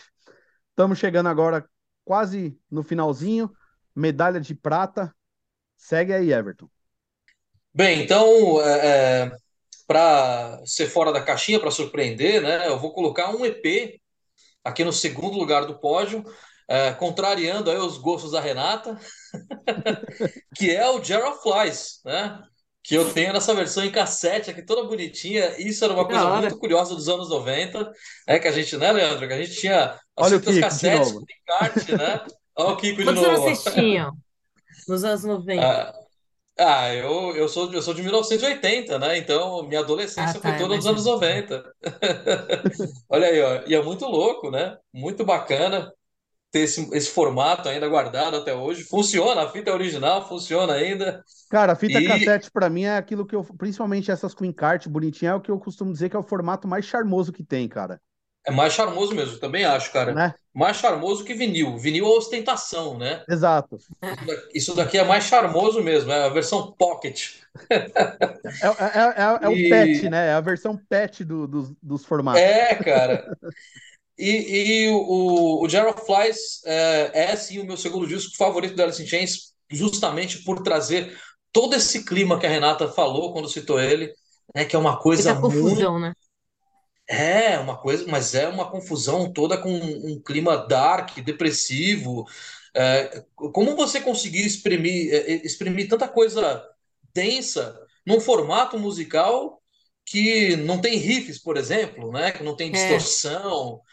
E os caras conseguiram isso, então é maravilhoso. Eu nunca vou esquecer, né? A primeira vez que eu vi o clipe de I Stay Away, né? Com a- aquela Ah, é, animação em os stop motion. Pô, naquela época, né? Eu era novinho, né? Isso foi o quê? 94, eu tinha 14 anos. Pô, você, você se encantava com aquilo ali, era inevitável você não se encantar com aquilo ali. né? No Excuses, né? Você via o clipe de No Excuses com os dois cantando, e aí todo o trabalho de harmonia vocal dos dois né, que estava se sobressaindo ali, que estava ganhando destaque. Pô, é, eu acho maravilhoso, assim, é um, um trabalho que me encanta. Esse, esse sim, Leandro. Quando a gente falou de fazer aqui o ranking crew do Alice in Chains, quando eu fui pegar para repassar os discos, esse daqui foi o que ficou, né, que eu tive que ouvir pelo menos umas sete vezes assim, direto. Eu não consegui deixar de ouvir, cara. E até agora eu tô, continuo, continuo ouvindo ele demais. É, eu, e não tem disco, é, não tem disco não, não tem música ruim no, no Jar of Flies. Tem, obviamente, destaque. É, Rotten Apple é um destaque para mim, sem dúvida nenhuma. Uma música que abre, né? Eu acho que talvez a melhor dele. Uh, a Nutshell, é, que ganhou uma versão linda no acústico, a gente já comentou. I Stay Away. A No Excuses. A No Excuses que tem essa coisa muito da Heaven Beside, que você, que você gosta Uhum. tanto, Renata. Né? A No Excuses é um embrião desse tipo de formato ali.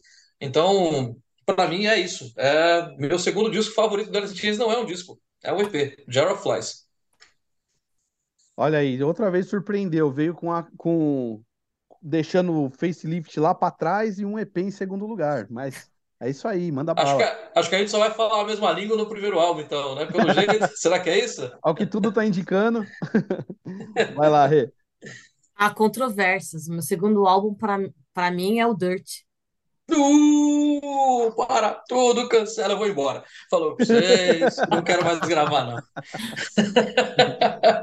Como assim? Meu, eu gosto muito do Dirt, né? Ahn, mas eu acho que, obviamente, que daí, né? Por conta desses estudos, todo mundo já sabe qual que é meu primeiro. Ahn, eu acho que não tem uma razão, talvez, aparente para colocar em segundo. Acho que só pelo Hum, Só eu porque tem acho um que primeiro. tem. É, porque acho que. Aí, bom, eu vou ter que fazer essa comparação, tá, Leandro? Falando o primeiro também. É, o facelift, para mim, é, é mais cruzão, né? E aí parece que eles estão despejando tudo que tem de criatividade, assim. Eles ainda não sabem, né? Fica dando uma flertada ali com alguma coisa do hard até, mas é, parece que o fato de eles serem super, ultra, mega jovens ainda lá, acho que eles tinham 21, um negócio assim, quando gravaram o Facelift, 23, alguma coisa assim, é, eles despejaram tudo que tinham de criatividade, era tudo muito cru, não tinha uma questão de produção muito em cima, você percebe até erro de, de tempo nas músicas, né, umas Percebe coisas mesmo. meio tortas e tal, mas tinha muita, muita liberdade criativa ali. O Dirt não, aí o Dirt ele já é um pouco mais coeso, já é um pouco mais, ah, vamos lá para essa, para essa, então ele já é mais produzido, então já caminha para um negócio um pouquinho mais plastificado ali, vai, né, direcionado ali, né? Então acho que é, acho que é mais pelo, por essa liberdade criativa assim, comparando o primeiro com o segundo. Mas eu amo os dois álbuns. Os dois me, enfim, é isso. Mais uma vez eu empato com a Renata, então. Meu segundo colocado é o Dirt também. Ah, dar meia hora para quem tem tempo, eu tô ocupado, vou embora. É, o, o Dirt, para mim, ele é um álbum que. É, já ficou claro para todo mundo qual é o nosso primeiro colocado, né? O Dirt, para mim, ele é um álbum que. Ele é pau a pau com o primeiro colocado.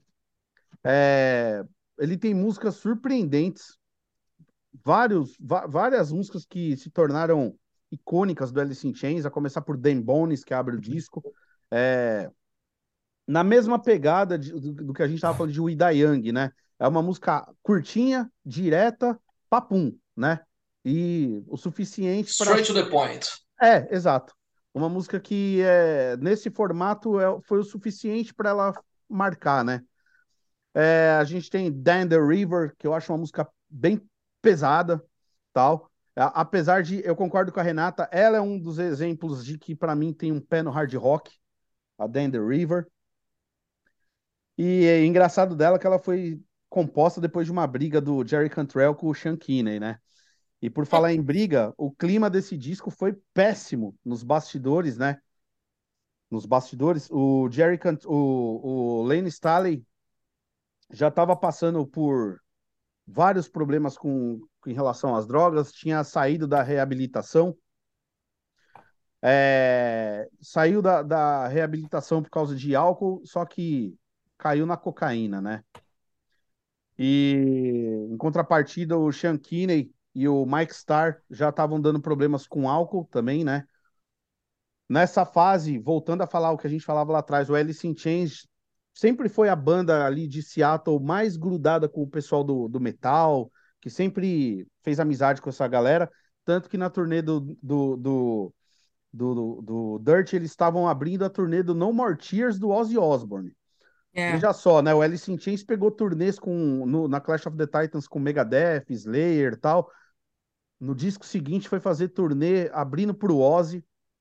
É, que foi aí que rolou o primeiro flerte da banda com o Mike Innes, né? Vamos exatamente, exatamente. Ia falar isso. É. E, e, e, foi nessa turnê que eles vieram ao Brasil tocar no Hollywood Rock, naquela edição lendária que teve o Nirvana, o Red Hot Chili Peppers, o Dr. Sim fazendo a sua estreia sem ter disco gravado.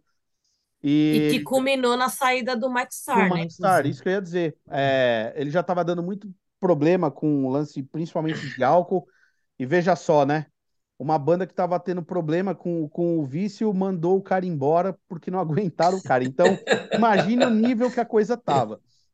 Infelizmente, a gente viu lá na frente o Mike Starr participando daquele programa é, acho que era Celebrity Rehab, uma coisa assim, que era com o Dr. Drew, né? E era uma pessoa que, vendo naquele programa, era deprimente ver o quanto ele estava entregue ao álcool, o quanto ele pastou com a abstinência, o quanto ele não quis abrir mão disso, né? E no ano seguinte do programa, o Mike Starr faleceu. Faleceu. E, e foi bem isso. Saiu na época do, do Dirt.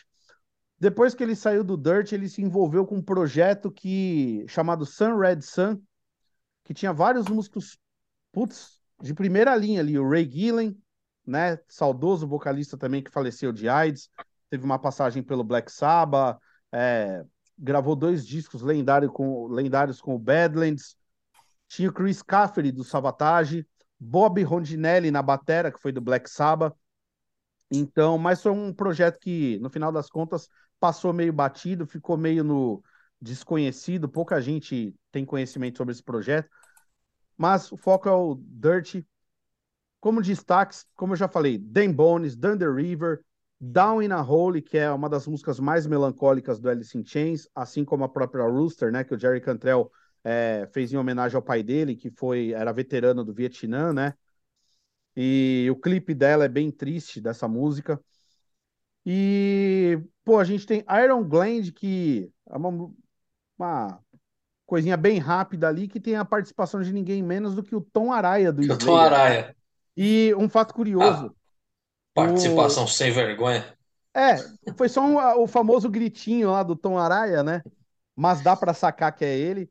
É, mas assim, os bastidores com o Tom Araya são mais legais do que o que ele fez ali em estúdio. É, o Alice in Chains estava gravando esse disco, o Jerry Cantrell ele estava numa loja de conveniência e do nada entrou um cara lá e começou a saquear a loja.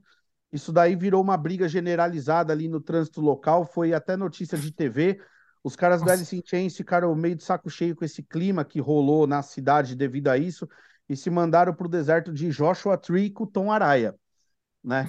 Ficaram ali com ele por um período. Inclusive, eu acho um desperdício os caras terem ficado esse tempo com o Tom Araya lá no deserto. Para gravar. Para gravar uma coisa tão insignificante. Poderia ter saído algo mais proveitoso, de repente um projeto com o cara, né? Que era fã Uma de... música inteira, né? É, sempre foi fã assumido de Alice in Chains, mas é isso. Temos Angry Chair, temos a Wood, que eu mencionei anteriormente, que é a minha música favorita da carreira do Alice in Chains, que na verdade é uma música que o Jerry Cantrell compôs em homenagem ao Andrew Wood, né, que era o vocalista do Mother Love Bone, que é mais um nome aí que acabou morrendo por overdose em 1990. E em contrapartida, apesar de ser um disco que eu gosto muito, ele tem duas músicas que eu não suporto, que é a própria Dirt, que eu acho bem chata, assim como a, a Godsmack, que fala sobre heroína. E um dado curioso, a maior parte das letras desse disco é, do Lenny Staley falam sobre as drogas, mas ele ficou decepcionado com, com a consequência disso, que os fãs do Alice in Chains, é, muitos se inspiraram negativamente com esse lance de, das letras e há muitos relatos que chegavam, chegavam pegaram o mesmo banda, caminho. eles pegaram o mesmo caminho exatamente, tiveram fins trágicos, então foi um disco que liricamente influenciou negativamente muita gente, mas sonoramente é um disco que para mim, tirando essas duas que eu acho chatinhas, por isso eu acho que ele ficou em segundo lugar. É, assim como a Sick Man, que é uma música despirocada que também fala sobre heroína, né? Mas é, é. Um, é um disco que eu gosto bastante, mas tem esse lado conturbado dos bastidores, tem essas músicas, essas três chatinhas que eu mencionei, e tem essa minha decepção aí com a participação do Tom Araya, que eu acho que, pelo fato deles terem convivido um tempo no deserto, poderiam ter feito algo muito mais legal para o disco. Então ele é meu segundo colocado. E é isso, e finalmente agora a gente chega ao campeão, ao medalha de ouro aqui. Troféuzinho. a tacinha Copa do Mundo aqui. Vai lá, Everton. Agora surpreenda a gente. Qual que é o seu qual, qual é o disco que fez com que isso não virasse uma unanimidade? Não deveria surpreender absolutamente ninguém, porque esse deveria ser o primeiro disco da carreira do, do Alice Chains para absolutamente todos os fãs, que é o Dirt, sem dúvida nenhuma, né? porque, ah, de novo, né, a ostentação do Kiko, né? É, isso está mais para nostalgia do que ostentação, tá? Verdade. É, é mais um lance de nostalgia, né? Muito legal isso daqui. Uh, porque o Dirt, para mim, é, é o disco favorito, porque para mim é o disco que é, fez o Alice in Chains achar a sua identidade musical. Ah, sim. Vocês, Vocês Verdade. podem falar o que for sobre o facelift, por exemplo, que vocês me condenaram lá atrás, mas o facelift ainda é um disco é, de muitos é. caminhos, é um disco perdido. Né? Uhum. Não, eu não acho perdido, mas é um disco experimental, talvez, é. porque a banda ainda não sabia o que ela queria fazer, o que ela ia fazer. O Dirt foi o disco que moldou os caminhos do Alice in Chains. Daqui por diante, o Alice in Chains passou a ser o Dirt, com diferenças, né, com evoluções, às vezes alguns regressos, mas passou a ser o Dirt. Então, para mim, ele é o disco mais importante. E por ser o mais importante, obviamente, ele merece o primeiro lugar. É, é o disco que realmente moldou a música do Alice in Chains. É, o que a gente conhece de Alice in Chains vem desse álbum aqui, não vem de nenhum outro. E aí, para mim, é inevitável que ele seja o primeiro lugar, sem dúvida nenhuma. Vai lá, Rê. O meu é o facelift. É, que a gente tinha comentado, né? Realmente é experimental, porque é o primeiro, primeiro álbum deles, então acho que eles estão testando aí o que, que eles iam querer seguir e amadurecer como banda. Eu gosto muito da música Sunshine, que acho que ele fez em homenagem à mãe dele, né, o Jack Cantrell. É... é isso aí e, mesmo. E o que, o que me atrai muito no álbum é essa liberdade criativa, né?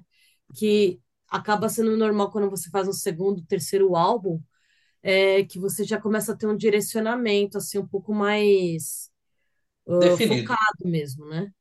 É, o primeiro álbum fica essa experimenta, experimentação, acho que fica para toda a banda, quando começa, faz um primeiro álbum, um EP, é, tá nisso, né? Para depois começar a seguir o que, que realmente é a identidade da banda, né? Então é isso. Bom, meu primeiro lugar também, mais um empate com a Renata, Facelift. Para mim é um disco sensacional. Eu lembro quando esse, quando eu que sou maior fã de hard rock, de thrash metal, de death metal, quando o Nirvana apareceu, é, eu, eu fui da turma que fiquei puto, para falar bem a verdade, porque eu não curti a sonoridade da banda. E você é hard também, né, amigo? Você, você ama hard. Sim, sim. É, não curto Nirvana até hoje. É uma banda que para mim eu, eu, não, não, não desce. É, não curto Pearl Jam também, apesar de eu achar o Pearl Jam bem melhor que o Nirvana. Vou tomar hate bem na última, no último lugar, mas enfim. O que, aí, por que, que eu gosto muito de Alice in Chains e muito de Soundgarden? Porque ao contrário do Nirvana, por exemplo, eu acho bandas muito mais musicais, Sim. vocalistas melhores, instrumentais melhores, bandas menos relaxadas ao vivo. É, e... tem uma preocupação ali, né? É. É, é, é, que são, são bandas com, com outras raízes, né? O Nirvana tem uma raiz tem uma raiz punk, né? O Nirvana é ele isso. vem do punk rock. Então por isso que é uma banda mais simples, com muito mais músicas, aquela coisa de três acordes, é, muito mais noise também no som. Uh, então, tem muito dessa coisa, né? Do que, o que, foi a raiz desse cara? Qual foi a maior influência que trouxe ele aqui? E aí, o Alice in Chains, o Soundgarden, tem influências completamente diferentes, né? Mais voltadas ao heavy metal, ao classic rock. E o Kurt Exato. Cobain era um cara que vinha do punk, né? Exatamente. Isso, isso define muito, verdade. E o facelift, para mim, é, como o Everton falou lá no início, Man in the Box hoje está naquela lista de músicas que, para mim, hoje ainda seguem saturadas de tanto que foi explorada. É, pô, em 97 eu fui no show acústico do Jane Lane, vocalista do, do Warrant em São Paulo. E no final do show eles fizeram uma jam session com a banda que abriu o show, Madame, que era uma banda daqui de São Paulo. E eles fizeram uma jam tocando Man in the Box do Alice in Chains, o, o Jane Lane totalmente puto de tocar a música. E eu gosto demais quando essa música surgiu. Foi a, foi a primeira música de, que eu ouvi do Alice in Chains, na verdade. Eu gostei demais, demais. Mas com o passar do tempo, acabou me saturando um pouco. E hoje eu não acho que ela é a melhor do disco. Eu gosto bem mais de We Die Young, Sea of Sorrow, que foi outro single que é sensacional que escolheram para o disco. Bleed the Freak, acho uma música, meu, impecável. É, uma que eu não gostava no começo, demorei anos para gostar e hoje ela é uma das minhas favoritas, Love, Hate, Love. É, I Can't Remember, que é uma das mais dramáticas do disco, com uma, um pé no, no Black Sabbath. É, temos a Sunshine, que a Rê destacou. Put You Down, que é a mais alegrinha, pé no hard rock. um pouco de funk metal, que fica mais funk metal que fica mais evidente na I Know Something About You. E É, que eu falei que lembra até Red Hot Chili Peppers, né, cara? É, Muito verdade. É, swingada, não né? sei o que lá, Rodeo lá, qual que é? Rodeo, Rodeo, ah, não lembro. Rodeo alguma coisa. Também é gente- desse álbum. Ela é bem hard rock também. mas ela é ela é lá do B que não entrou, né? Não, entrou sim. Rodeo. Acho que ela tá no álbum. Eu acho que ela tá no álbum. Não, aqui- pelo menos na versão regular do álbum, não. Ah, é? Então, Não. Deve ser, deve ser algum bônus. desses bônus, aí a que eu mais gosto é a Dyad. Eu adoro aquele riff Black Sabbath dessa música. Eu lembro desse nome que você mencionou, mas eu não tô lembrado da música, mas ela não tá na versão regular. É, acho que é Queen of Rod- Rodeo ou alguma coisa assim. E, e- e uma coisa engraçada desse disco, a faixa que encerra ele, a Real Thing, ela no final dela, ela tem o, o Lane Staley, ele, ele fala uma frase, sexual, sexual chocolate baby, que ela nada mais é do que tirada daquela banda Chocolate Sensual do filme Um Príncipe em Nova York. Então, Nossa, É. Foi fazendo uma menção a essa banda que ele fala essa frase no final e eu, eu dou risada quando eu ouço porque é, a banda Chocolate Sensual eu sempre dou risada quando eu lembro. E, pô, é, mais uma vez, né, a gente falando, nesse primeiro disco o Alice in Chains já flertava bastante com as bandas de, de, de, de outros estilos, do heavy metal, do hard rock, tanto que eu até anotei aqui, nessa tour, além deles terem feito a Clash of the Titans Tour com o Megadeth, Slayer, Anthrax, é, pô, eles saíram em turnê com Van Halen, com Poison, com Extreme, com, com Iggy Pop. Então você vê que o Alice in Chains ele não estava preso ali naquele movimento de Seattle. Eles estavam é, fazendo amizades e sendo bem aceitos por gente de todas as vertentes, né? Então tem até bandas de death metal que os caras são fãs de, de, de, de- do, do Alice in Chains e tal. o Então- né, um exemplo. É, exatamente. Então, é uma, uma, uma, uma- um disco que eu gosto bastante. O Mike Starr teve uma, um trabalho, uma performance brilhante nesse disco. O baixo é bem destacado. E uma curiosidade é que o Sean Kinney gravou esse álbum com a mão quebrada. Acredite se quiser. Ah, eu não sabia disso não, cara. É, Também ele, não. ele gravou esse disco com uma das mãos quebradas, ele ficava sempre com um balde de gelo do, do, do lado dele, ele quis gravar o disco mesmo assim, não quiseram contratar um batera, e você ouve o disco você nem fala, né? Porque a performance Nunca que você vai dizer. é. Exatamente. É. E é isso, é o meu primeiro colocado também é o Facelift. É, o Facelift que tem uma, a- a- tem uma sequência inicial que é uma das mais matadoras, né? É É. Die Young, Man in the Box, Sea of of Sorrow e. Bleed the Freak. É uma sequência, assim, a gente já se incomoda com a Man in the Box, mas se você pega a sequência toda, escuta esse quarteto ali que abre o disco, é sensacional, cara. E é como você falou, a gente gosta pra caramba de in the Box, é só uma questão de a música ter saturado um pouco por ter tocado bastante, né? Exatamente. E é isso aí. Então, para finalizar, é, a gente já fez, já passou todo o nosso ranking. Vamos então à escolha da nossa capa favorita de cada de- do, do Alice in Chains, né? Mantendo a Ó, vamos Dirt. Vamos só fazer uma menção honrosa aqui para uma música chamada What the Hell Have I, que vocês devem What conhecer, da trilha de sonora, 1993, da trilha sonora do Last Action Hero. exatamente, o último grande herói. Que é um filme que tem a trilha sonora maravilhosa, né, cara? A trilha sonora inteira é sete vezes melhor que o filme. O filme também é legalzinho, mas a Sim. trilha sonora é fantástica. Tem, Queen's tem Megadeth, Reich. inclusive, na trilha. Megadeth, Def Leppard, Queen's Reich, AC/DC. É, bom mesmo, né? tem o Cypress Hill também, né? É isso mesmo. E, cara, What the Hell Have I é uma música fantástica que não entrou em nenhum disco do Alice in Chains e tá na Pesadona. trilha desse filme. Bem lembrado. Pesada. Então vai lá, Everton. Qual a sua capa favorita do Alice in Chains? Cara, eu vou te falar que foi uma coisa que eu não pensei, viu? Eu não, não fiquei programando assim. Eu falei, ó, vou levar todos os discos, vou, vou escolher na hora. É, então, todos aqui na minha mão. Não sei, eu, eu acho que é, a mais marcante em termos de arte mesmo, tá? Não vou ficar falando por qual disco, X ou Y, em termos de arte mesmo, acho que a do Black Gives Way to Blue, cara. Tá. É, esse, esse coração, inclusive me influenciou, Ah, eu fiz uma, é, é ta- lindo eu fiz uma tatuagem de um coração, que na legal. época me influenciou a ideia. eh, eu acho uma das mais marcantes, mas não é o melhor encarte, tá? O melhor encarte é o, o do, do Alice in Chains, Alice in Chains, né? O do, do cachorrinho de três patas. Tem um encarte sensacional, a arte do encarte toda é muito fantástica, apesar da capa ser aquela coisa bizarra. Mas eu acho essa capa mais bonita do Alice in Chains, cara. Black gives way to blue. Vai lá, Rê. É, eu acho que eu concordo com ele, pelo mesmo motivo. O, desenho, assim, é bem tatuável, digamos assim. Ó, eu confesso que da fase Duval, eu, sinceramente, eu não gosto de nenhuma das capas. Principalmente a do Rainier Fog, que eu acho tão feia quanto a do Alice in Chains e Alice in Chains. Horrível, né? É, é, sei lá, essa capa do Rainier Fog me lembra uma coisa meio Joy Division, em termos de, Ah, sim. de design. É, e eu fiquei em dúvida entre duas capas, a do EP Jar of Flies e a do Facelift. Mas eu acho que por, por- quando se fala Alice in Chains, a primeira coisa que vem na minha cabeça é a capa do Facelift.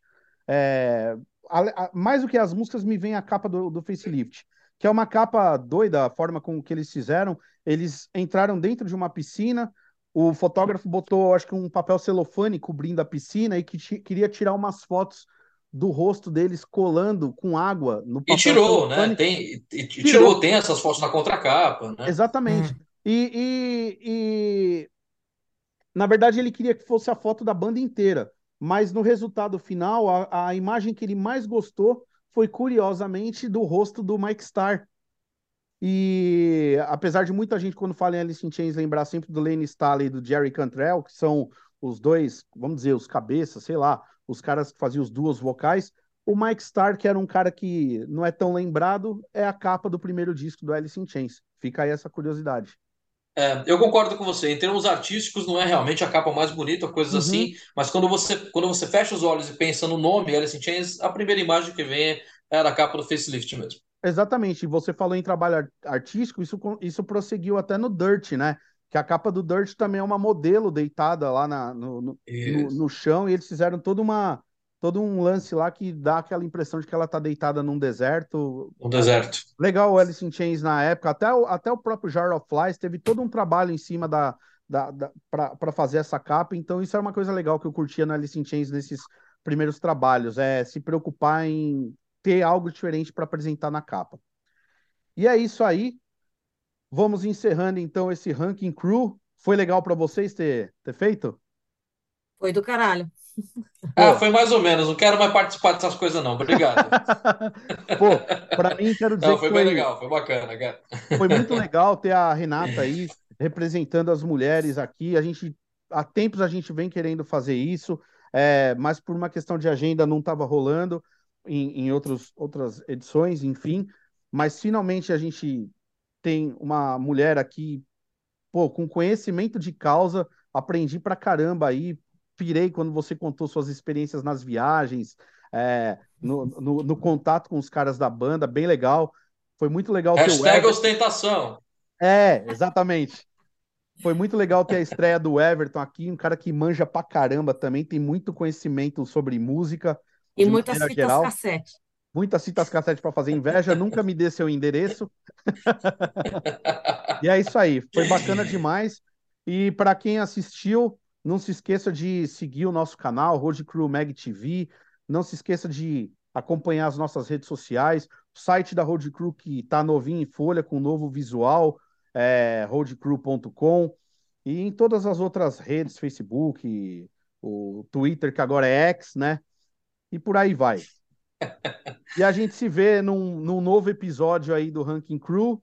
Não se esqueça também que de quinta-feira a gente tem a exibição do, do quadro Batalhas de Álbum, faixa a faixa. E é isso aí. Um grande abraço a vocês. Valeu, Rê, por participar. Foi do caramba. Valeu, Valeu, gente. Fernão. Obrigada a vocês aí. Até o próximo. Grande abraço aí. Valeu. Valeu, isso aí, gente. gente. Valeu. Até mais. Tchau, tchau. Valeu.